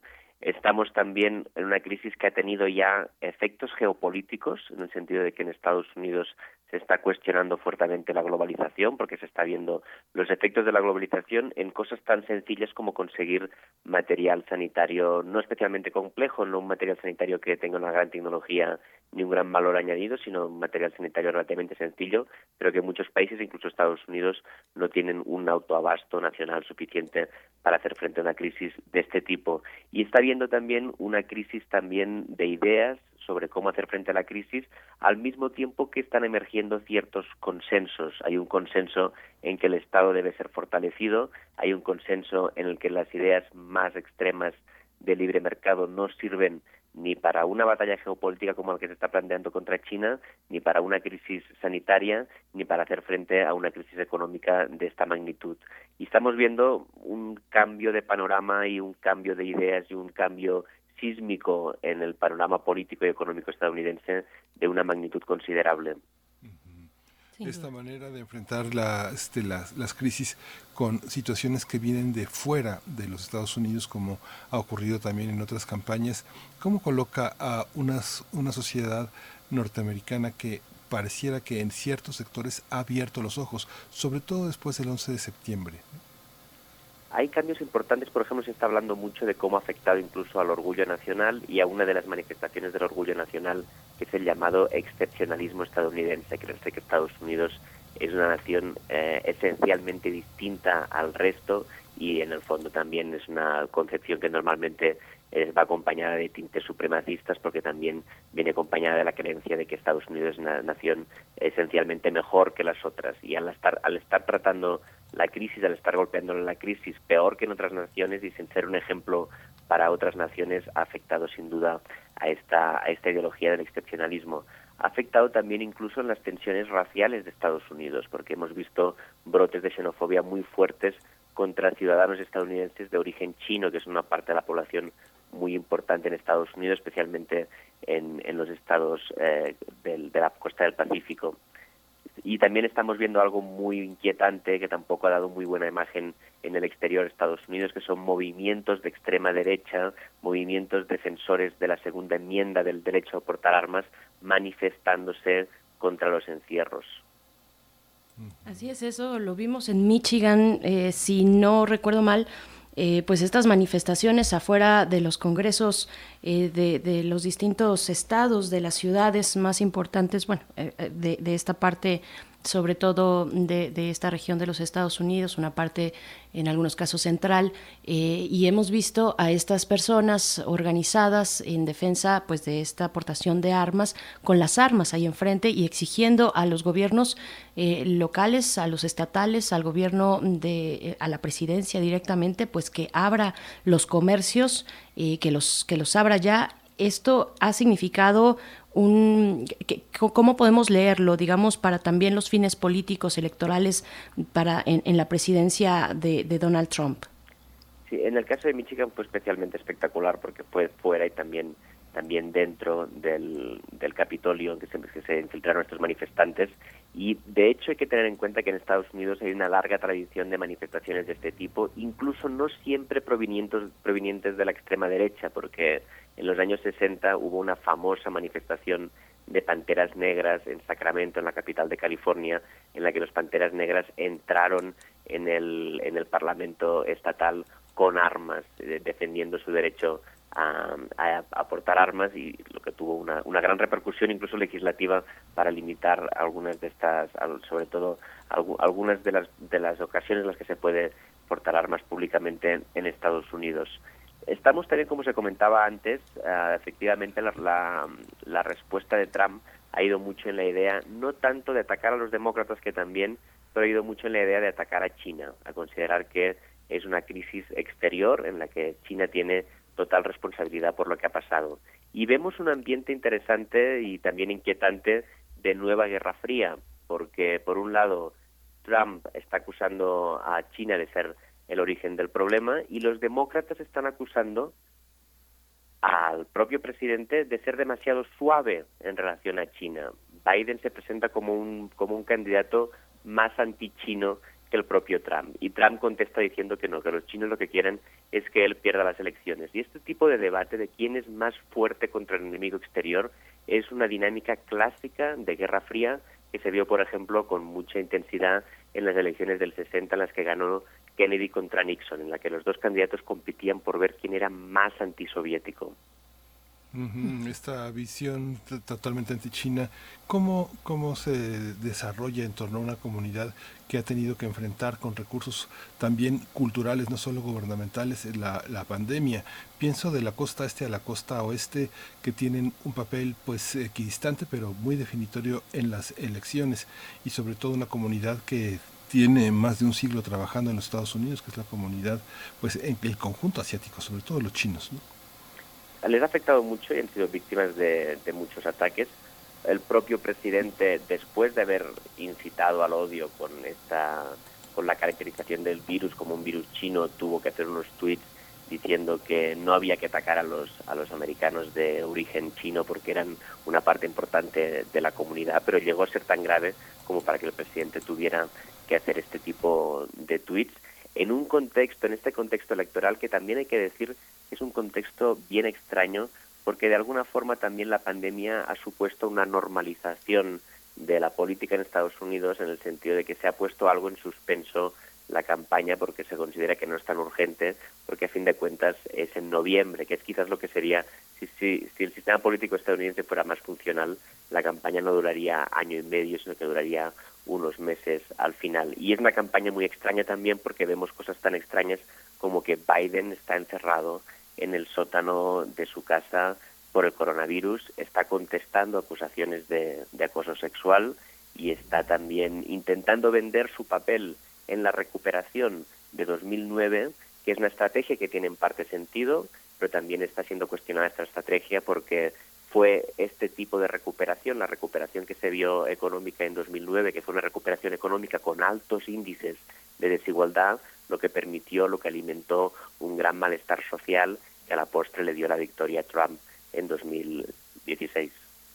Por supuesto, y ahorita eh, si nos eh, permites, Andreu Espasa, pues pasaremos precisamente hacia Joe Biden, a estas elecciones que se dieron en Kansas, a estas acusaciones de eh, acoso sexual, de violación sexual hacia el candidato demócrata. Pero antes preguntarte, ¿hay posibilidad, se ve en el panorama que las elecciones presidenciales se puedan prorrogar por esta situación?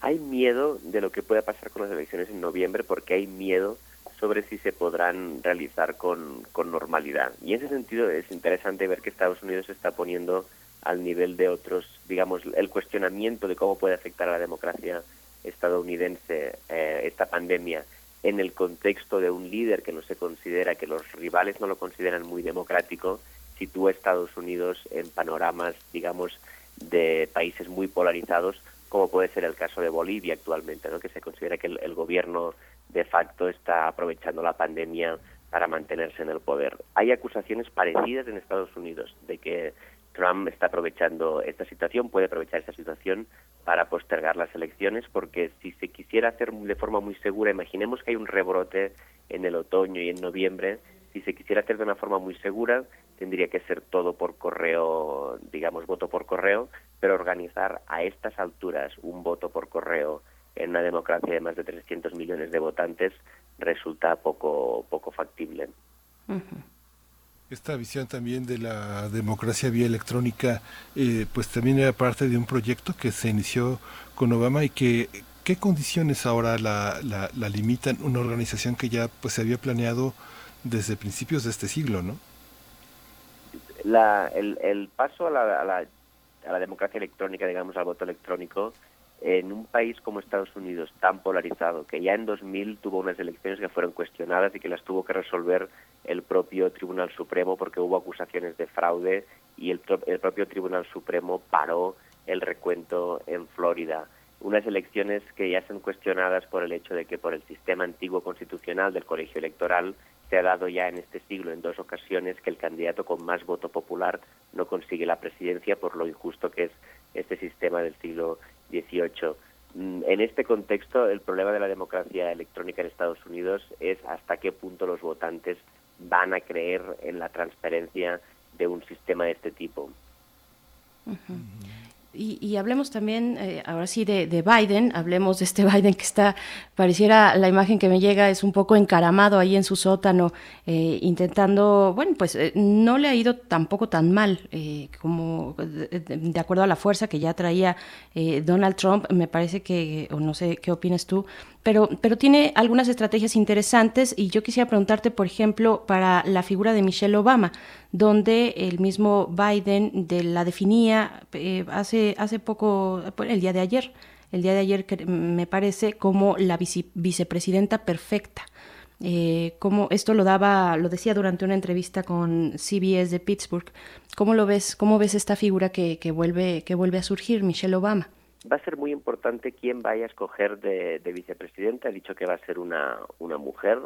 Vamos a ver si es Obama o si es Kamala Harris o si es Elizabeth Warren. Eh, va a ser muy, muy importante, va a ser muy decisivo, porque incluso él ha insinuado que por su edad y por su, y por su trayectoria, por sus, por sus, por sus fuerzas, eh, muy probablemente, y por la condición excepcional en la que se ha presentado, muy probablemente si gana, solo cumpliría un mandato, un mandato de cuatro años, con lo que quien vaya a escoger va a ser muy importante para la siguiente, para la siguiente década.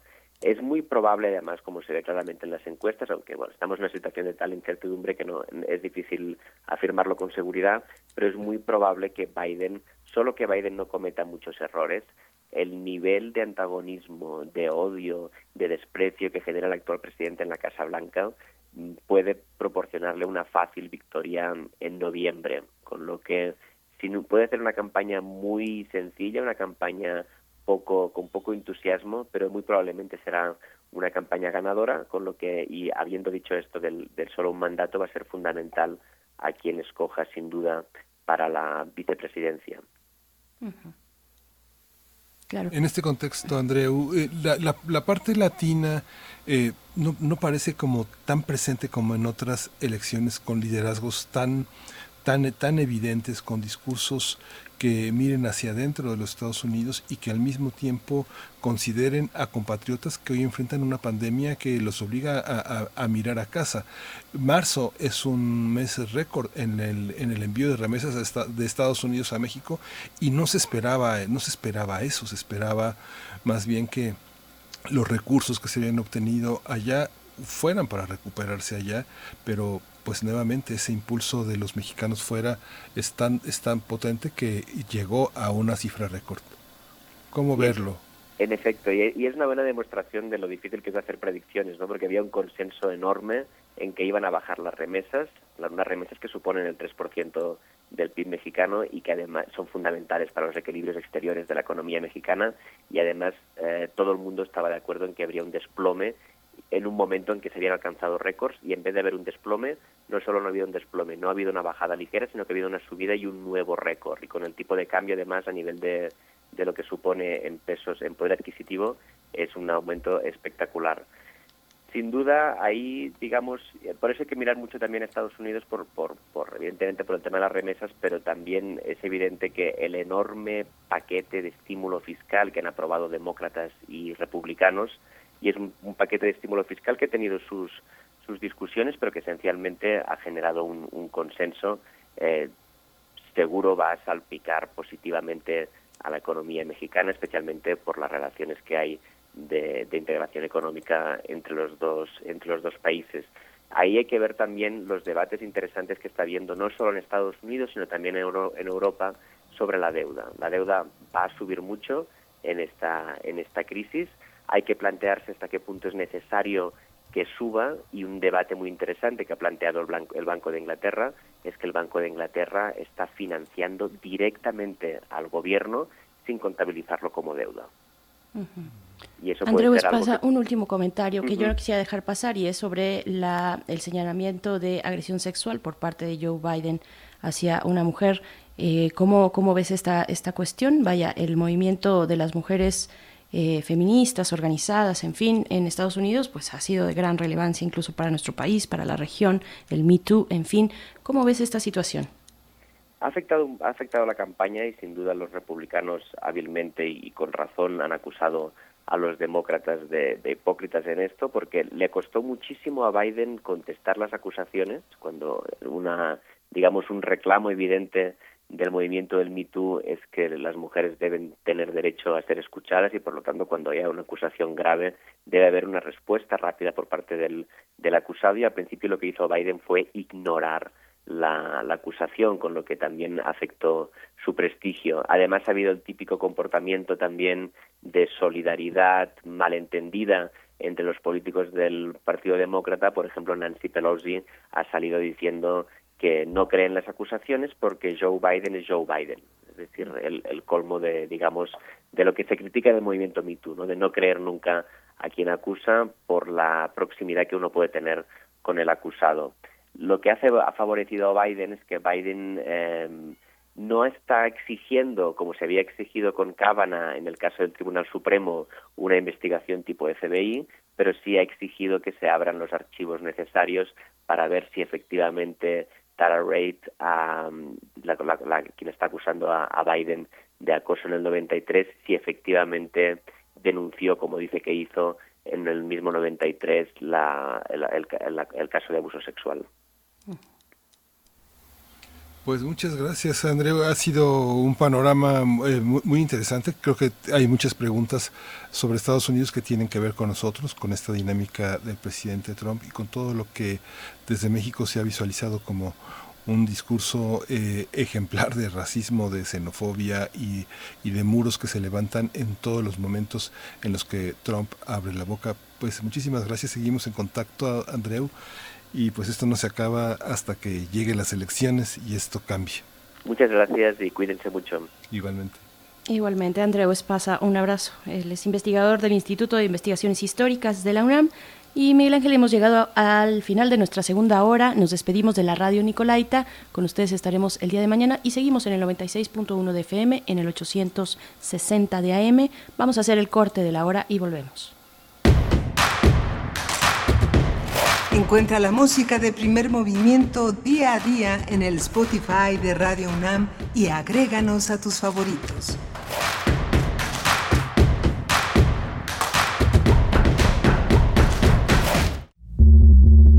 Las audiencias también son parte del medio. ¿Qué tal amigos? Soy Guillermo Montemayor Gómez, defensor de las audiencias de Radio y TV UNAM.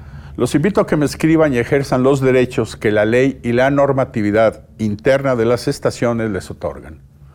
Observaciones, quejas, sugerencias, peticiones, señalamientos o reclamaciones sobre los contenidos y la programación que transmiten tanto radio como TV UNAM. En las páginas web de ambas estaciones encontrarás la pestaña que dice Defensoría. Ábrela y en la pestaña de comentarios y sugerencias encontrarás el formulario para comunicarte con el defensor. Además de información precisa sobre la Defensoría, informes, documentos normativos, tanto externos como internos, y algo que es muy importante, que es el código de ética.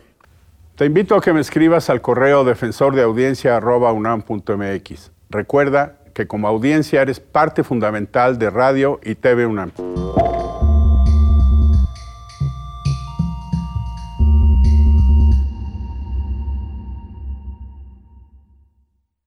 ¡Ey! El coronavirus se quiere meter con nuestros abuelitos. Tenemos que hacer todo lo necesario para cuidarlos y que ellos no tengan que salir de casa. Llevarles el mandado, sus medicinas y que no les falte nada. Y si vas a ayudarles, usa cubrebocas, lava y desinfecta tus manos y mantén distancia. Pero si no es necesario, no los visites. Llámales por teléfono, infórmales y diles lo mucho que los quieres. Al coronavirus lo vencemos juntos, pero no revueltos. Movimiento Ciudadano. Si te quedas en casa, puedes ser un héroe o una heroína como yo. Si hay más personas en las calles, seguramente habrá muchos contagios que saturarían los hospitales. No habría forma de ayudar a todos. En cambio, si respetamos la sana distancia, habrá menos casos, con más capacidad para que reciban atención y salvaríamos más vidas. ¿Ves? Si te quedas en casa, puedes ser un héroe. Si te cuidas tú, nos cuidamos todos. Gobierno de México. El distanciamiento social y el aislamiento son medidas necesarias para los tiempos que vivimos. Y donde el ocio aparece, la cultura llega a sanar. Cultura UNAM pone a tu disposición el programa Cultura UNAM en Casa, una programación variada de actividades a distancia, a las cuales puedes acceder por distintos medios digitales, artes visuales, música, danza, teatro, cine, literatura, cursos, talleres y más.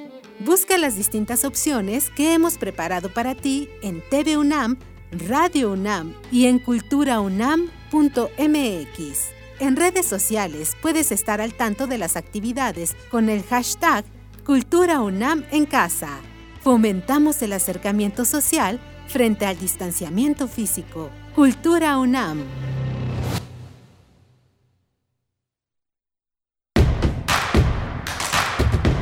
Queremos escucharte. Llámanos al 55 36 43 39 y al 55 36 89 89. Primer movimiento. Hacemos comunidad. Muy buenos días, ya estamos de vuelta. Aquí seguimos en primer movimiento, iniciando nuestra tercera hora de transmisión cuando son las 9 con 3 minutos de la mañana de este martes, martes 5 de mayo de 2020. Y pues bueno, esto gracias a todo un esfuerzo. Quiero, quiero pues mencionar que ahí en cabina se encuentra Frida Saldívar en la, en la producción y también Andrés Ramírez en los controles. Nos acompaña, nos acompaña esta mañana. Muchas gracias a los dos. Eh, y pues bueno, a todos también, los que están desde su casa, todo el equipo de primer movimiento que nos monitorean, que nos acompañan, que nos apoyan, que, que es un esfuerzo pues de equipo que podemos realizar de esta manera pues cada mañana este contacto con ustedes allá afuera. Gracias por permanecer en Radio UNAM en el 96.1 de la FM y en el 860 de AM les recordamos que tenemos pues ya desde hace varias semanas esta transmisión conjunta donde los contenidos de AE, de FM se transmiten también al 860 de la AM, pues por toda esta cuestión de reducir los esfuerzos, de mantener en sus mínimos indispensables el personal que opera que realiza cotidianamente la radio en nuestra universidad. Y pues bueno, también, también saludo, saludo a está Enrique Pacheco en la comunicación de la estación, un saludo para ti. Y Miguel Ángel Quemain del otro lado también desde su casa, eh, un poco malabareando con las condiciones técnicas, pero aquí estamos, Miguel Ángel. Sí, aquí estamos, Berenice, estamos eh, trabajando, trabajando, este, con el tráfico aumenta, tenemos una, una conexión, este, poderosa, fuerte de Internet con una gran transferencia de datos, pero la, el tráfico es lo que a veces hace que se oiga con un cierto delay, que es como uno habla y se oye después, como si uno estuviera en un eco digital. Pero bueno, tuvimos, eh, tuvimos, una, un, tuvimos una mañana pues muy interesante con el doctor Lorenzo Meyer que justamente qué hacer después de la después de una pandemia como esta. Y justamente las editoriales independientes Almadía eh, Editorial Era y Sexto Piso pues se han unido para lanzar una campaña de donación con el cierre de librerías y la cancelación de ferias de libro. Las editoriales eh, han tenido un riesgo enorme de suspender su operación y han lanzado pues un llamado a sus lectores. Sin ellos no son nada y ellos lo saben. La interrupción de la cadena del libro pues a causa de la pandemia se ha vuelto una amenaza mortal para pues todas estas familias que participan de la publicación de libros, de los procesos editoriales, pero pues no se han quedado con los brazos cruzados, han lanzado una respuesta también, una participación con los lectores eh, importante, dependientes de lectores.mx, es la página que han puesto a la disposición para ofrecer justamente eh, en esta semana se inicia una mesa importante con Alberto Chimal, Daniela Tarazona y Bernardo Esquinca sobre la narrativa de lo extraño. Este 12 de mayo a las 5 de la tarde van a estar haciendo toda una serie de mesas importantes, pues hay que sumarse a esta solidaridad en torno al libro y es y vale muchísimo la pena. Dependientes de lectores.mx, Berenice. Así es, que ya de por sí, pues las condiciones en una normalidad para las eh, pues para toda la vida editorial sobre todo de los libros independientes las editoriales independientes pues eh, siempre se ha mostrado precaria precaria muy muy frágil y pues ahora con la suspensión de las ferias de los de libros eh, de todos los eventos del cierre de librerías en fin pues esto está significando un momento muy complicado para la vida editorial en nuestro país. Ahí está esta invitación para que ustedes se quieren acercar y aportar eh, se pueden recibir esas aportaciones en donadora.org campañas Almadía era sexto piso métanse a donadora.org y ahí están en su, en su sección de campañas, pueden encontrar eh, si buscan Almadía era sexto piso. Y pues bueno, pues sí, hay que apoyar a las editoriales, particularmente a las pequeñas editoriales, a las editoriales independientes que con un esfuerzo magnífico eh, de, de un equipo a veces reducido, pues logran eh, producir, producir materiales que son indispensables también eh, junto con las grandes, las grandes editoriales. Estas pequeñas pues son indispensables para seguir nutriendo las letras en, en la región, en el país, en todos los espacios de nuestra vida, que ojalá así sea. Y pues bueno, pueden encontrar de esa manera también recordar el sitio www.dependientesdellectores.mx, esta plataforma común de las tres editoriales mencionadas, pues queda ahí la invitación. Y también para que ustedes eh, nos escriban en redes sociales, arroba P Movimiento en Twitter, Primer Movimiento UNAM en Facebook, y que, bueno, para este viernes el próximo viernes de complacencias musicales nos envíen a nuestro correo electrónico sus complacencias en una nota de voz de 10 a 15 segundos, primer movimiento UNAM gmail.com y también podemos recibir sus postales sonoras, cómo suena su entorno inmediato en estos momentos. No les pedimos evidentemente que salgan, sino todo lo contrario, que se queden en estos momentos en casa. Hay que mantener, hay que tratar de mantener eh, eh, los, la ocupación de los hospitales en, en una medida, digamos, plana eh, sin abarrotar. Esto se logra solamente con la sana distancia, se logra quedándose en casa. Este virus, el coronavirus, el SARS-CoV-2, que provoca la enfermedad de la COVID-19, es completamente real. Eh, tenemos que hacer este esfuerzo, de nada sirve si algunos se quedan y otros están afuera. Por supuesto, entendemos las condiciones adversas de los que tienen que salir por obligación, pero es eso, solamente las necesidades esenciales para llevar a cabo la vida cotidiana. De otra manera, quedarse en casa y desde ahí pueden asomarse a su ventana y capturar, eh, dar eh, cuenta de lo que está ocurriendo a nivel sonoro en su entorno. Nos va a dar mucho gusto recibir sus postales sonoras y sus complacencias musicales de su propia voz. Así es que arroba, no, es primer movimiento UNAM, arroba gmail.com, el correo al que nos pueden escribir y nos va a dar mucho gusto saludarles también. Y pues bueno, Miguel Ángel, vamos a tener una mesa del día dedicada a eh, los 13 años, los 13 años del ILE, de la interrupción legal del embarazo en la Ciudad de México. Vamos a conversarlo, pues no quisimos dejarlo pasar, esto ocurrió la semana pasada, no quisimos dejarlo eh, fuera, sino que lo traemos a la mesa del día de hoy en conversación con María Eugenia Romero Contreras, directora general de Equidad de Género, Ciudadanía, Trabajo y Familia AC, y también con Adriana Jiménez Patlán, directora de Derechos Sexuales y Reproductivos y Violencias en Equidad de Género, Ciudadanía, Trabajo y Familia AC. Sí, justamente eso se conoció como la ley Robles. No hay que olvidarla también. Mm, cierto, uy, cierto, tienes, tienes toda la razón. Pues ahora también que esta apelación por parte de Rosario Robles de eh, pasar el periodo que le corresponde, bueno, que está ahorita en prisión preventiva, pasarlo desde, desde su hogar, eh, pues le fue negado, le fue negado, ella continúa en Tepepan, así es que bueno, pues vaya, estamos con todo este contexto complicado y nos vamos a ir, Miguel Ángel, si estás listo, a la poesía necesaria. Listo. Perfecto, vamos. Primer movimiento. Hacemos comunidad. Es hora de poesía necesaria. Hoy voy a leer un, hoy voy a leer un texto que aparece en el libro Bisonte Mantra de Luis Jorge Bune o Bun como usted lo quiera pronunciar.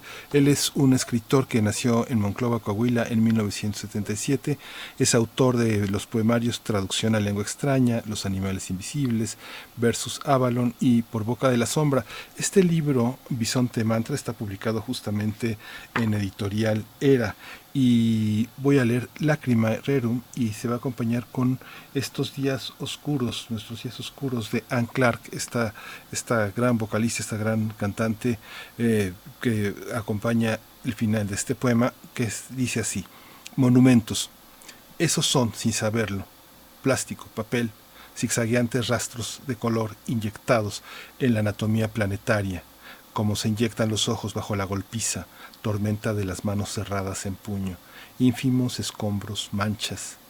Templos, esos son, material sintético dictando un tiempo inhumano. Polímeros enraizando entre la hierba. Elefantiásticas células, armazones químicos de difícil calado. Su tránsito es otro. En siglo y medio terminarán sus sueños de monstruo. No estaremos aquí y nunca lo sabremos. Islas de aceite en el agua, moretones de combustible en la arena, una masacre, te lo juro, intento describirlo para ti que sigues cada salto por la radio. La dinastía de cuatro mil años del vidrio, sin aura ni mito, reina hecho pedazos sobre la tierra. Un tiradero las afueras, área protegida con letreros arrancados, barcas egipcias cargadas de joyas navegan la eternidad, tumbas faraónicas imposibles de saquear arqueólogos de siglos futuros, aquí tienen el mensaje que no pudimos darles en persona. Alabada sea la inmortalidad del hombre, su voluntad de cuchillo roto y oxidado, su mente de cuerda hecha su alma de bolsa rota que se eleva bajo el sol de la tarde.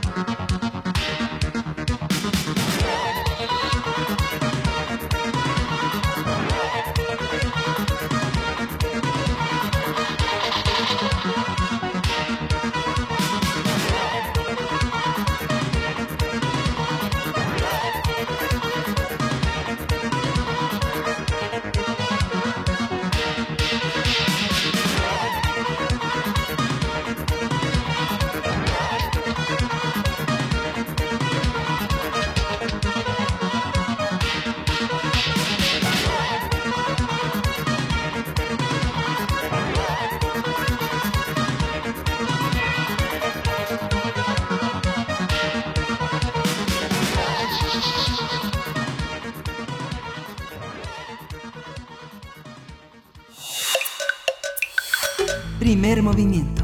Hacemos comunidad.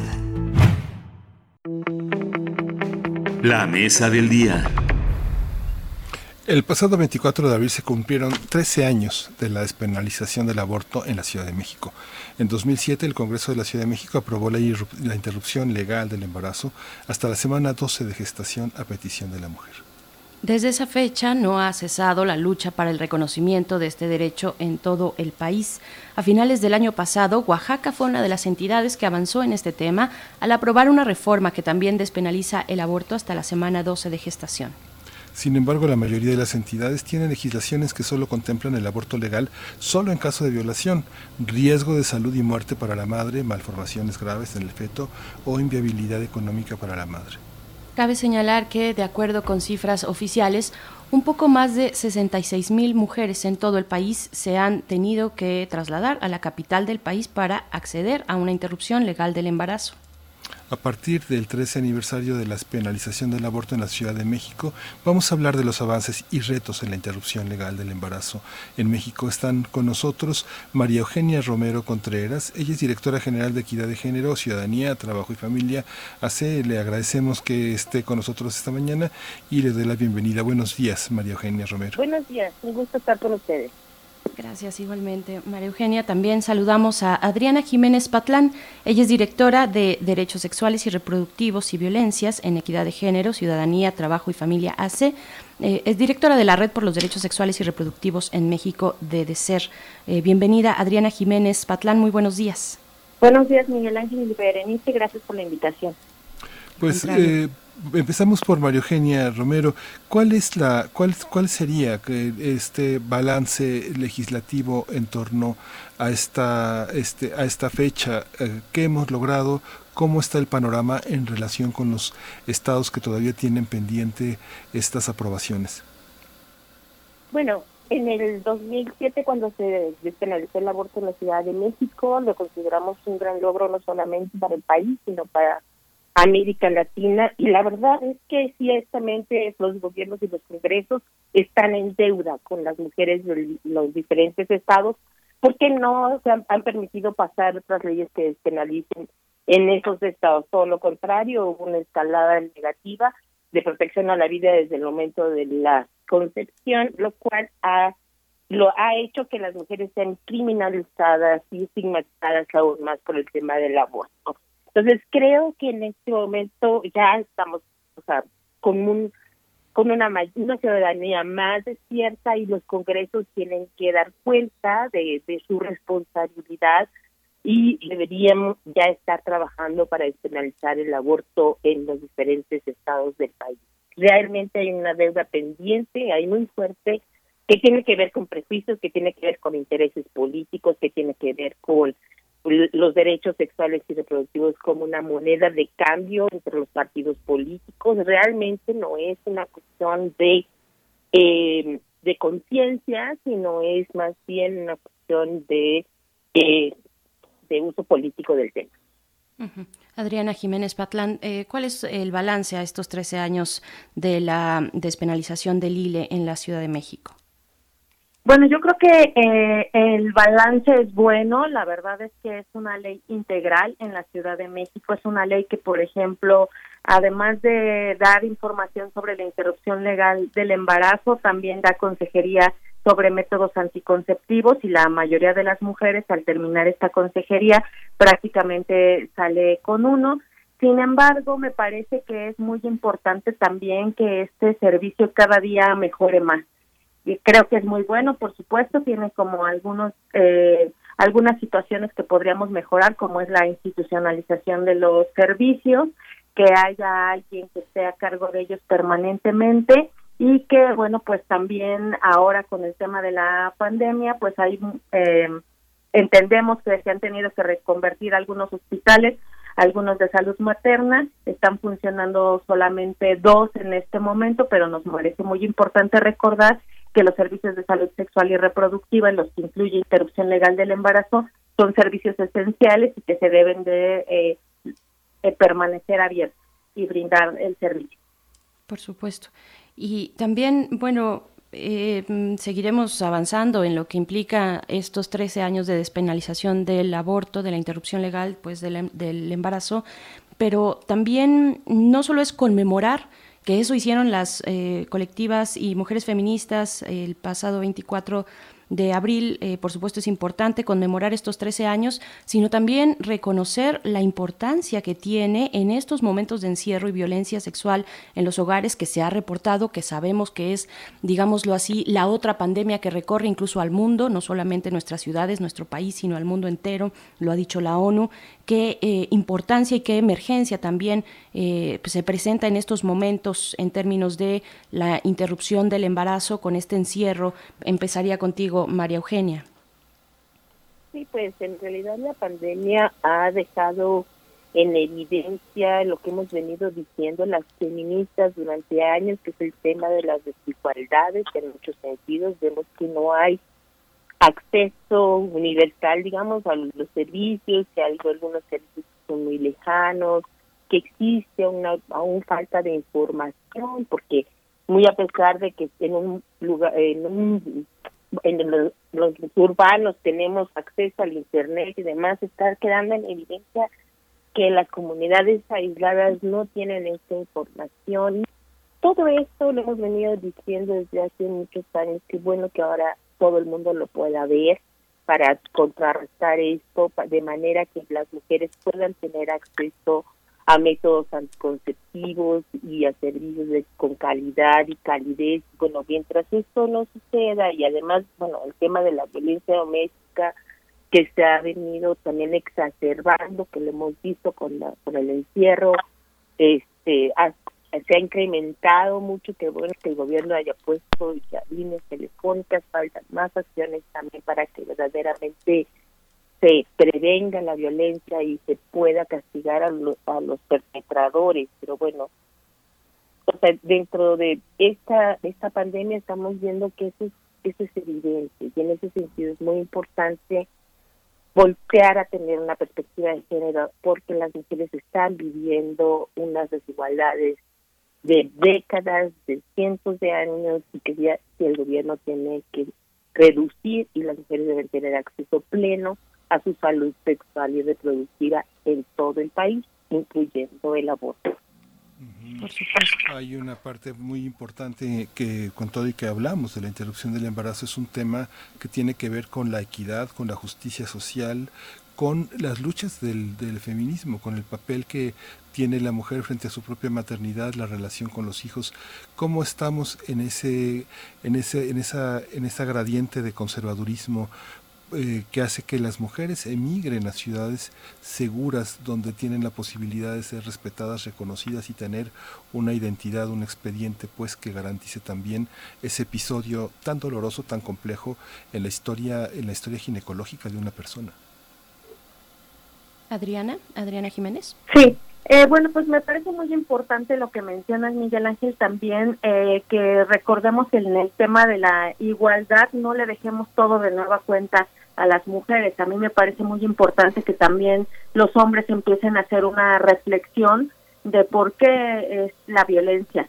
También me parece que es un tema que no se lo dejemos solamente al gobierno federal, sino que también municipios, estados se tienen que hacer cargo de estas situaciones que se viven en muchos lugares, justamente para lo que tú dices, muchas mujeres tienen que irse de los lugares donde viven o que, bueno, pues en este momento los refugios son una alternativa para la violencia extrema, sin embargo, esperemos que un día caminemos precisamente a que estos refugios no existan, porque las mujeres no tendrían que esconderse de los agresores, sino que se tiene que hacer cargo. Y también me parece muy importante decir que en este tema de la violencia y de no otra vez recargar todo lo que significa para las mujeres, al igual que la pandemia es un tema que nos debe importar a toda la sociedad y a toda la comunidad. Es decir, que también cuando alguien escucha un episodio de violencia contra alguna niña, niño, adolescente, adulta mayor, pues que también sea capaz de denunciarlo. Nosotros hemos estado haciendo mucha difusión de los servicios del 911 porque es una manera de inhibir estos episodios, por lo menos llega la policía y toca y bueno, pues eh, medio separa el episodio de violencia y también es muy importante recordar que además todo con esta pandemia el trabajo de los cuidados se ha triplicado para las mujeres también y eso pues también les implica una carga y además de vivir con los violentadores, ¿no? Entonces también es importante pues que los mensajes que se dan también estén dirigidos a los hombres precisamente para que no ocurran estos episodios. Y, en ese en ese sentido también me gustaría María Eugenia Romero pues saber eh, cuál es cuál es tu análisis respecto a cómo cómo afecta eh, de manera diferenciada este momento de pandemia a, las mujeres, a las niñas, a las adultas mayores. ¿Qué decir, digamos, pues, en una, si tuviéramos que abrir un poco más la vista, eh, hacer incluso un acercamiento hacia los hogares, cómo se está, cómo se está tratando por parte de las autoridades también, pero cómo afecta a las mujeres específicamente esta pandemia? Bueno, en realidad hemos tenido reportes muy importantes en el sentido de la sobrecarga de trabajo porque, bueno, ahora, por ejemplo, la Secretaría de Salud decidió que pues los las niñas y los niños podían tomar clases por internet y eso ha significado un grave problema porque generalmente son las madres las que son responsables de la educación, no se asumen como responsables, entonces es una carga más porque si ya se están trabajando, las niñas y los niños también tienen que estar conectados, no a veces no hay suficientes equipos para conectarse, no hay la suficiente el tiempo para estarlos apoyando más allá del tema del trabajo doméstico y de cuidados no remunerado. Entonces, este, estos temas que viene haciendo el gobierno federal en el sentido de que distribuyamos las cargas de trabajo son una oportunidad justamente para lo que yo decía, visibilizar que la sociedad está recargada sobre el trabajo no pagado de las mujeres y además no está valorado. Entonces, esta es, yo creo que de aquí no va a haber más atrás. Nosotras vamos a avanzar en el sentido de que es una responsabilidad de los hombres al asumir las tareas domésticas que les corresponden y las de cuidado también eh, lo vamos a convertir en una oportunidad para eso. Hace tiempo venimos trabajando en el Sistema Nacional de Cuidados justamente por esto y creo que están creo que es sano para toda la sociedad que podamos tener familias más equitativas, más sanas, más felices, infancias más felices, mujeres menos este, cansadas, menos agobiadas, digamos, de que la sociedad descanse en eso. Entonces espero que esto ayude también a que las mujeres, otras mujeres que no lo habían visibilizado, tomen conciencia y podamos hacer una marcha más fuerte que la que hicimos del 8 de marzo pasado y un paro más fuerte que el que hicimos del 9 de marzo pasado para poder cambiar esta situación de una vez. Claro. Bueno, también eh, finalmente eh, es eh, estas manifestaciones virtuales eh, que tuvimos en el pasado 24 de, de abril, sí, 24 de abril, eh, que fue el- la conmemoración de estos 13 años del ILE, pues se manifestaron en otros estados mujeres, mujeres organizadas, mujeres que están aco- acompañando a esas otras mujeres, niñas que están, eh, mujeres y niñas que están en estos procesos o que están pensando y que en sus estados no tienen la posibilidad de tener un aborto seguro. Eh, ¿Qué decir de esas exigencias? ¿Qué es lo que está pasando a nivel de los estados, a nivel un poco más local, fuera de la Ciudad de México, in- incluso fuera, pues también, por, por supuesto, de Oaxaca? Eh, aunque ahí sería importante, interesante ver cómo ha ido avanzando esto que ya se aprobó, la interrupción legal del embarazo. Pero, ¿qué está pasando en los estados? ¿Dónde tenemos que fijar la mirada? ¿Dónde están estas urgencias más apremiantes, eh, Adriana Jiménez? Bueno, la verdad es que creo que está en todos los estados. Como tú bien lo dijiste, no solo la marcha fue multitudinaria en la Ciudad de México, como ya lo vimos, sino también en casi todos los estados del país se organizaron, inclusive en municipios muy pequeños también hubo muchas marchas respecto de este de los derechos de las mujeres y me parece también que ahora con la conmemoración de los 13 años de la interrupción legal del embarazo a través de las redes sociales muchas mujeres expresaron precisamente pues que ya es necesario hacer una realidad esto en los congresos locales.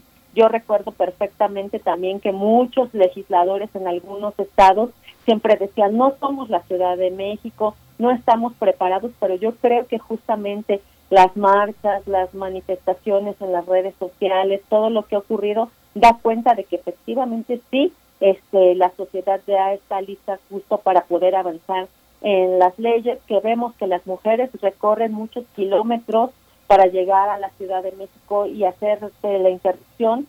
Eh, y es necesario ya, yo creo que es un pendiente justamente de los congresos locales que ya se haga una realidad y me parece que además pues también los equipos en muchos estados de salud están listos porque han atendido eh, en muchas situaciones de violencia contra las mujeres por la causal violación y bueno pues también eso ya no tiene que ser como un pretexto que se puedan implementar también en, en los servicios de salud además de los congresos. Sí, a mí me parece también muy importante hacer un- una, una precisión porque justamente vamos de un extremo a otro, de, de apalear a los trabajadores al servicio de la salud, pero por otra parte convertirlos en héroes. Vale la pena revisar la relación que hemos tenido con ellos porque en- para muchas mujeres la pregunta que hace el médico, el trabajador de la salud frente, en el caso de las jóvenes, frente a su madre o a su pareja, ¿ha tenido usted un aborto? Esa pregunta es compleja, es muy difícil y depende mucho del contexto donde el trabajador de la salud la haga. Creo que hay una, hay una visión, estamos a la altura de los trabajadores de la salud quienes se encargan de hacer estas preguntas complejas, difíciles culturalmente hablando, a la altura de la problemática. Hay que trabajar en el sector salud para concientizar a médicos, trabajadores, enfermeras sobre el tema. Eh, María Eugenia. Sí, hay que trabajar contra todos los prejuicios que se vienen arrastrando desde hace mucho tiempo. Yo creo que en esta parte hemos venido avanzando, pero también hay que trabajar en, la sociedad en términos de el aborto es un in- incidente más en la vida reproductiva de las mujeres. Es algo que sucede, es como un parto, es como un, una infección, es como es pues hay que naturalizarlo en serio, porque hay muchos abortos espontáneos, por un lado, ¿no? Y entonces ha habido casos en que las mujeres las criminalizan también por eso. Ha habido también partos prematuros y entonces las mujeres que no tienen información no saben qué hacer y han, este, han sido llevadas a la cárcel y tienen sentencias altísimas cuando es una cosa que ellas ni siquiera hicieron nada sucedió, es una cuestión fortuita. Entonces, este, el aborto es un episodio más de la vida reproductiva de las mujeres y así hay que normalizar. También es cierto que, bueno, no podemos eh, obligar a que ninguna mujer sea madre de un hijo que no puede criar. O sea, eso no puede ser. Entonces, en ese sentido, cualquiera que sean las circunstancias que lleven a una mujer a decidir interrumpido un embarazo tendrían que ser justificables tendría que haber empatía, porque veámoslo en términos más generales. Es, es, es- o sea, varias cosas. Puede, ser espontáneo, puede ser fortuito, puede ser porque no hay manera de que esa mujer pueda criar un hijo. ¿Por qué la sociedad tendría que estarlo obligando cuando nadie más, nadie más se va a hacer cargo de eso? La van a poner en una situación que ser muy, muy compleja para ella y para los- el, el feto que te debe Adriana Jiménez, ¿qué decir de esto? Eh, misma, misma pregunta para que reflexionemos eh, contigo. ¿Qué decir de eh, la preparación, la sensibilidad que pueda tener, la disposición, la visión de género que pueda tener eh, el personal de salud, médicos, médicas, enfermeros, enfermeras, trabajadores sociales, en fin, todos los que atienden estos casos para la Ciudad de México, para el caso de Oaxaca también, donde ya está legalizado, ¿cómo lo hemos visto por ahí? ¿Qué, no- qué nos puedes compartir?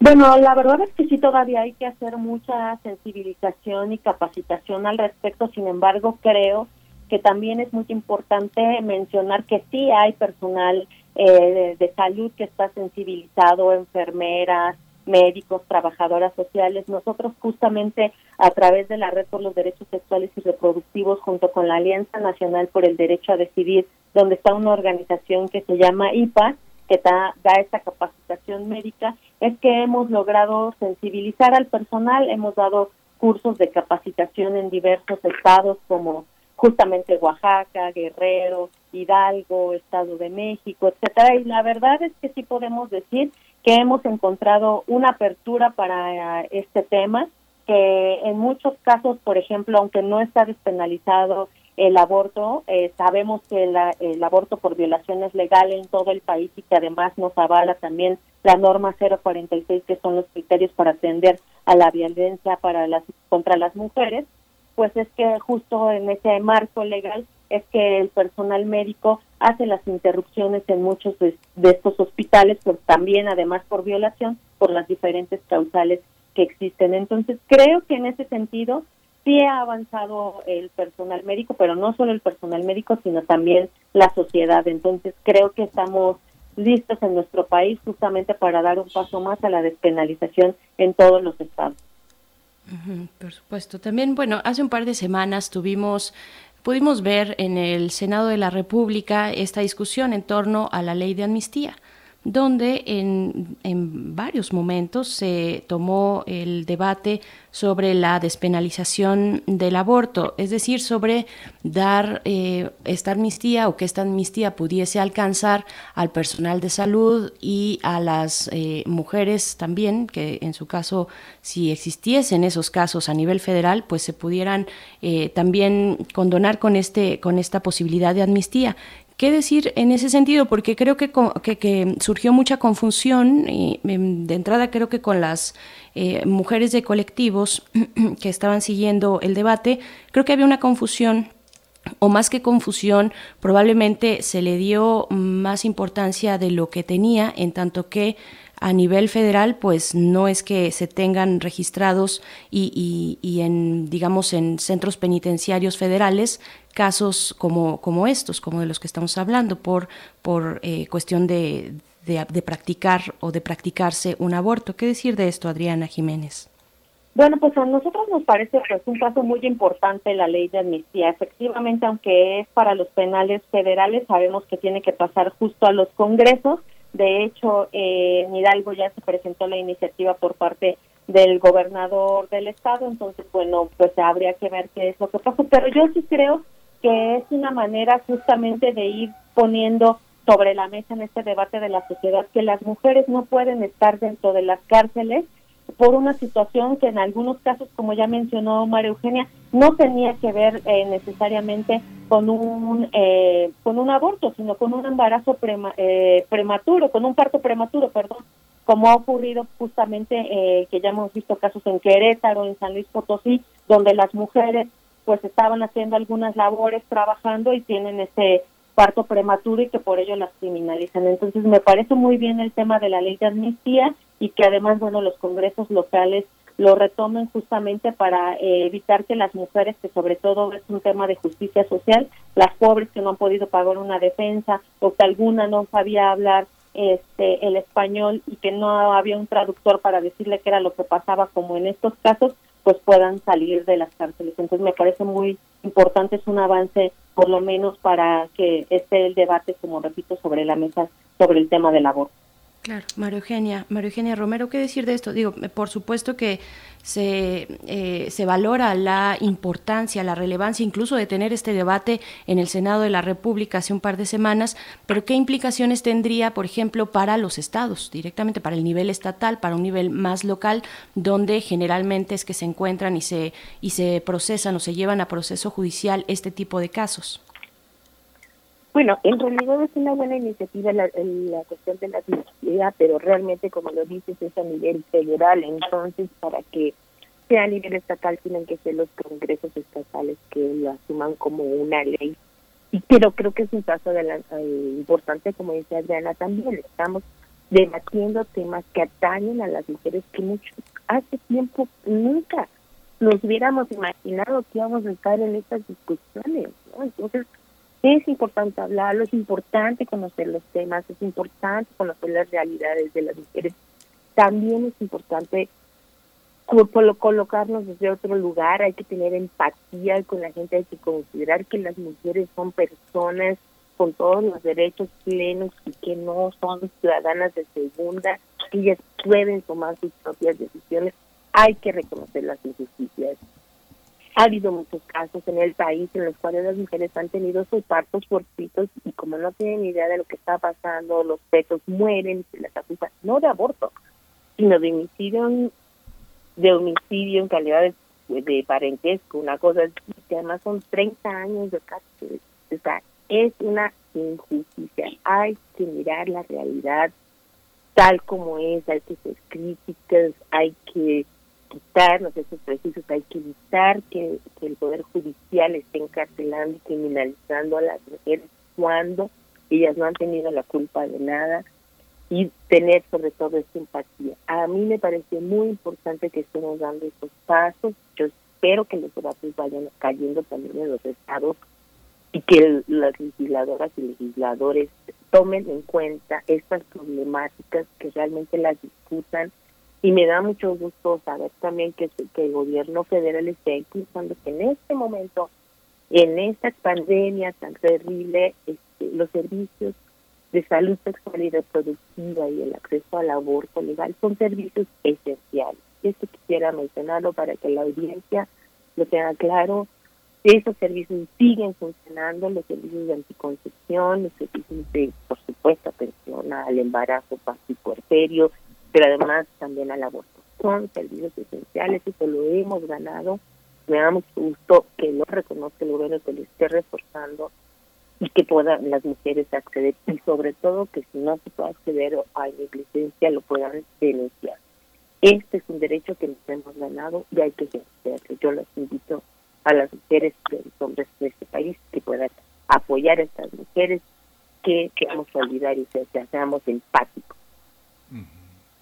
Hay que señalar que esta iniciativa de la nueva administración eh, de Andrés Manuel López Obrador y la promesa de una amnistía para aquellas que están presas por abortar, pues trae esperanzas en el caso de algunas mujeres indígenas. El caso de Belia Motul, esta indígena maya, eh, ha sido emblemático, pero lo que han señalado muchas eh, organizaciones feministas es que lo importante es que es importante para aquellas encarceladas por abortar las, eh, señalar que la iniciativa tenga sentido, incluir casos de emergencias obstétricas, de partos prematuros y de abortos espontáneos, porque no están, como ustedes lo han dicho ya, en los penales locales, no están eh, las bases de datos lo suficientemente cruzadas para establecer la injusticia de muchas mujeres que permanecen reclusas por estas, estas causas. ¿no?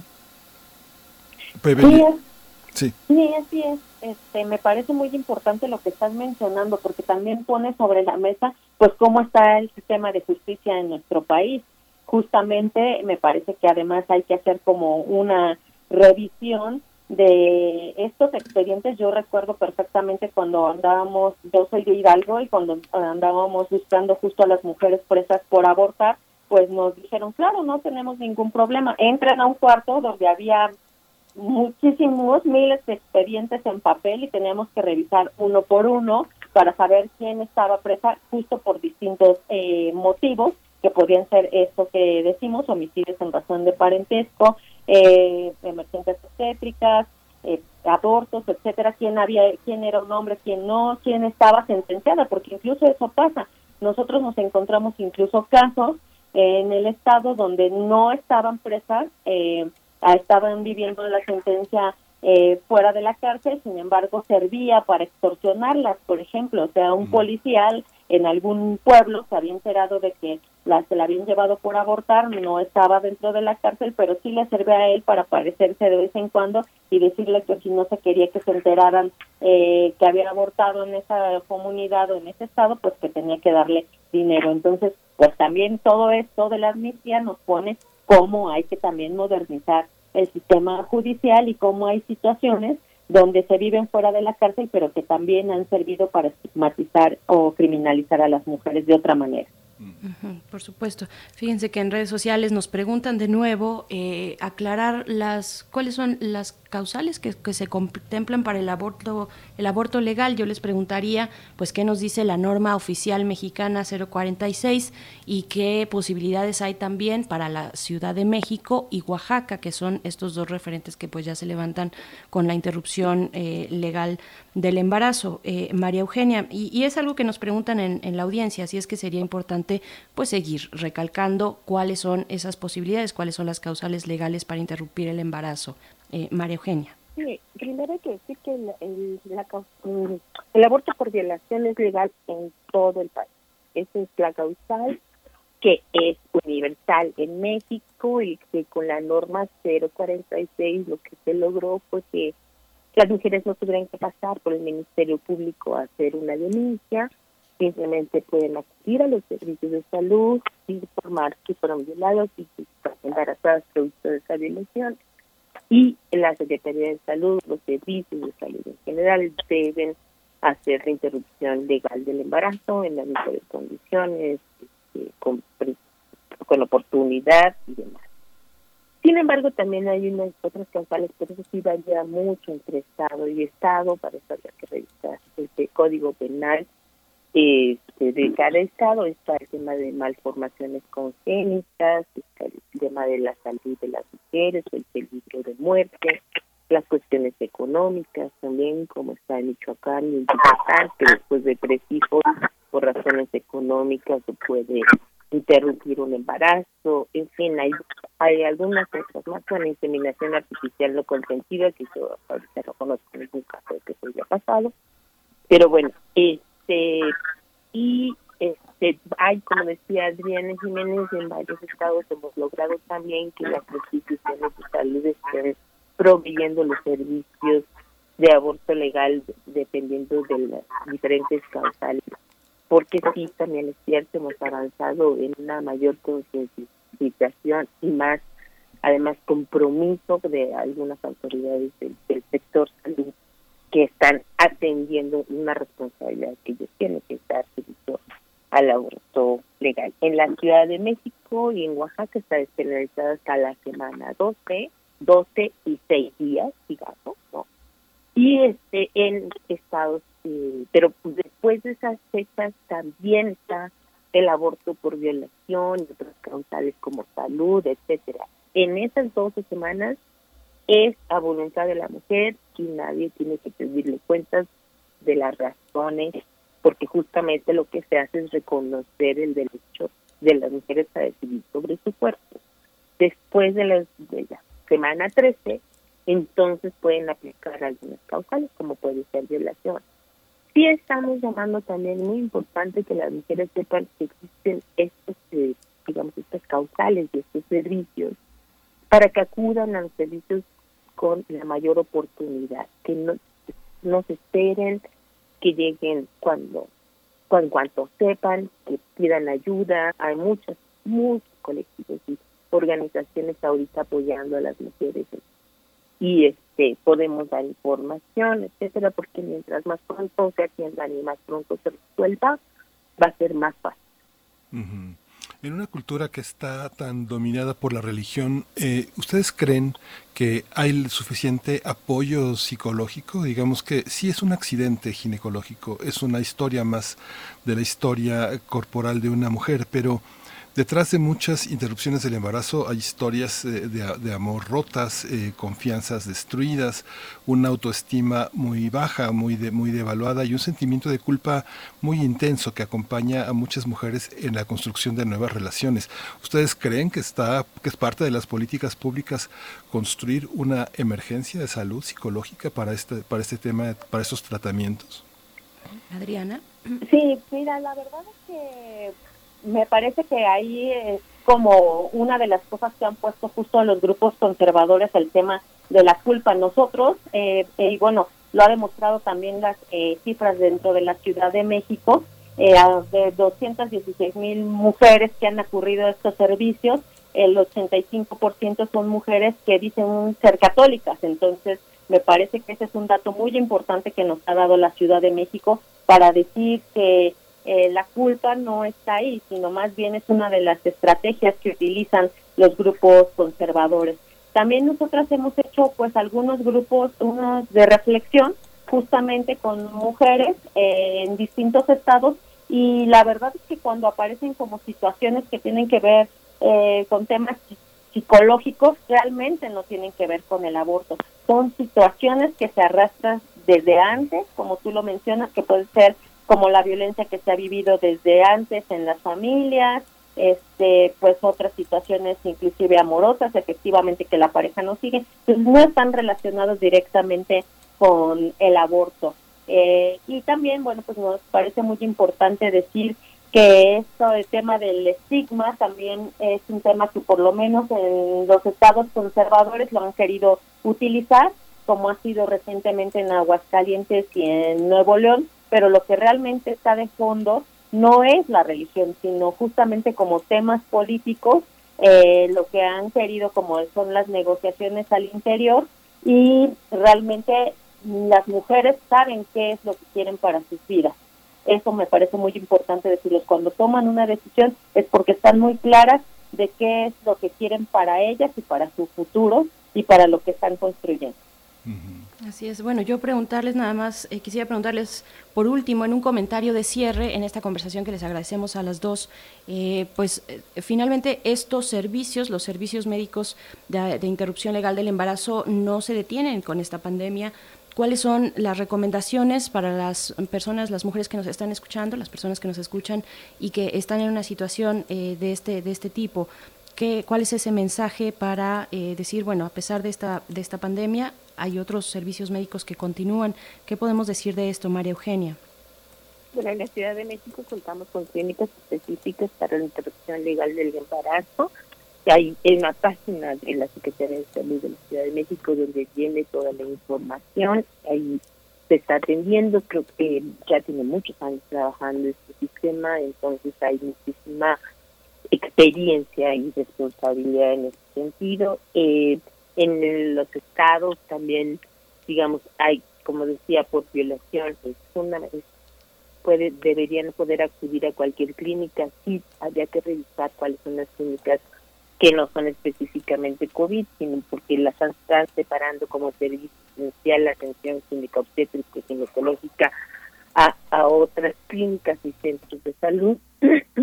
y hay, bueno, información también a través de Internet. También decir, bueno, nosotros estamos acompañando y apoyando a las mujeres este, como parte de la Alianza Nacional por el Derecho a Decidir. Nos pueden escribir andar.org.mx y con mucho gusto podemos orientar a las mujeres e incluso acompañarlas este, virtualmente o telefónicamente para, para que puedan recibir la atención.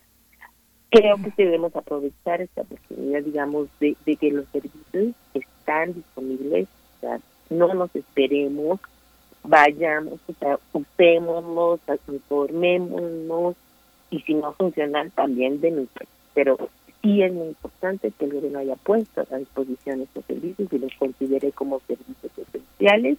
Por lo tanto, ahí están.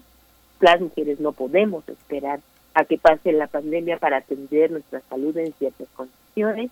tampoco debemos exponernos, pero entonces veamos, revisemos, informémonos y en todo caso comuniquémonos para que podamos acompañarlas en andar.org.mx, estamos para ayudar.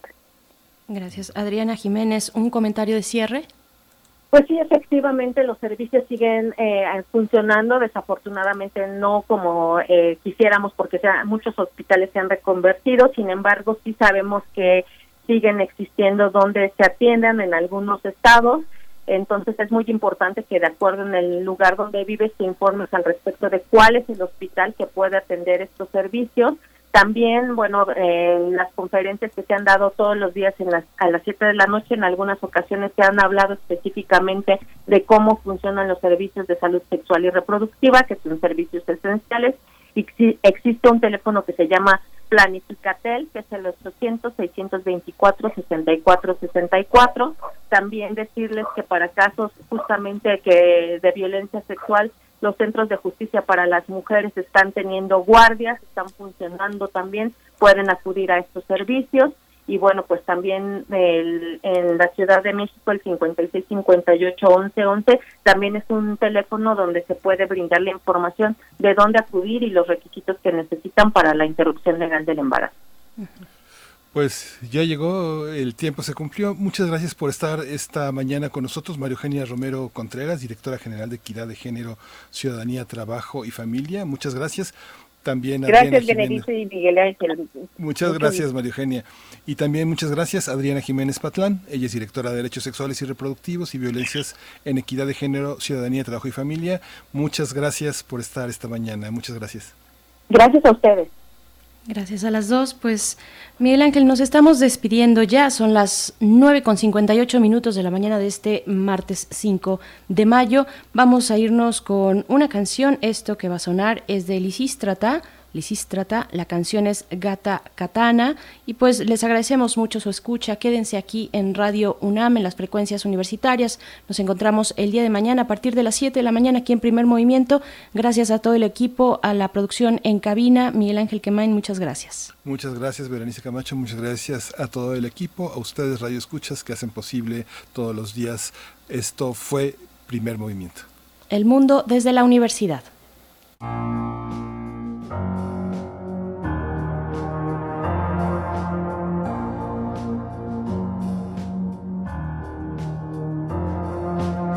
los camelos perfumes de Nina Ricci. Sin más del libro de la Silvia Federici. Será mejor que traten mejor esas bichis. No sea que de repente me escuchen y se compinchen. Os lo tengo dicho, os lo dejo hecho. Al punto La teoría King Kong no apunta. Facilito tronco, deja de poner impedimentos Deja de ser un experimento. Déjame ser otra cosa que no sea un cuerpo. Deja de follarme con los ojos ya de paso. Cuando paso por la calle sola en todo momento porque me cago en todo. Yo, en pleno siglo XXI, que tenga que venir la Ana, rebatí a Freud. La tradición es larga desde Nietzsche hasta un amuno de Aristóteles a Darwin, desde Franco hasta Rajoy. De aquellos barros, estos lodos, sé por dónde voy, que las cosas no han cambiado demasiado a día de hoy. Haciéndome X-Train, alojar Cami, modus operandi, rayados, escampados, rollo funky. Eres la puerta del demonio. La que quebró el sello de aquel árbol prohibido. Eres la primera defensora de la ley divina. Eres la que convenció a aquel a quien el diablo no fue suficiente para atacar. Así de fácil destruirse la imagen de Dios el hombre a causa de tu deserción, mujer. Venga Dios y lo vea como que hace la marginó ardió en la hoguera con tres brujas durante la Inquisición. Vale, que monten sus ministros festivales feministas contra la segregación, alimentando el tópico con discriminación positiva que es mentira, no es ninguna solución. Yo hago lo que quiero bajo el niño, no andes sola, mujer en toda regla, poetiza con mayúsculas. Descontrolada por la ciudad cantando hardcore Con camisas y tacones altos Con la moral muy por encima de sus cuentos Como la de otras tantas putas que mueren callando. Yo ando cayendo ya, encallándome en mi propia guerra civil Como Lisístrata Sin más que decir que aportar a la causa Francia, Luxemburgo, Campo Amor, Griega, Amazona, Vestal Romana, sendero impío hacia la vida humana, Kenia, Cana, Sajo y Pati, Parque, Hatzepur. Dios invoco y Eva buscando una luz, buscando una luz, buscando una luz. Dios invoco el Eva buscando una luz, buscando una luz, buscando una luz. Dios invoco el Eva desde que Prometeo les mostró el truco del fuego, sometieron nuestro ego desde Atenas a Estambul. Tú y cuantos como tú contra estas dos titanides, corre y dile a aquel que no vamos a ser tan dóciles. Imbéciles se creen que son la élite, caerán por su propio peso cuando rescate a Eurídice. La pídame, humíllame, si quieres ponme un burka, arráncame la voz y el clítoris para ser más pulcra.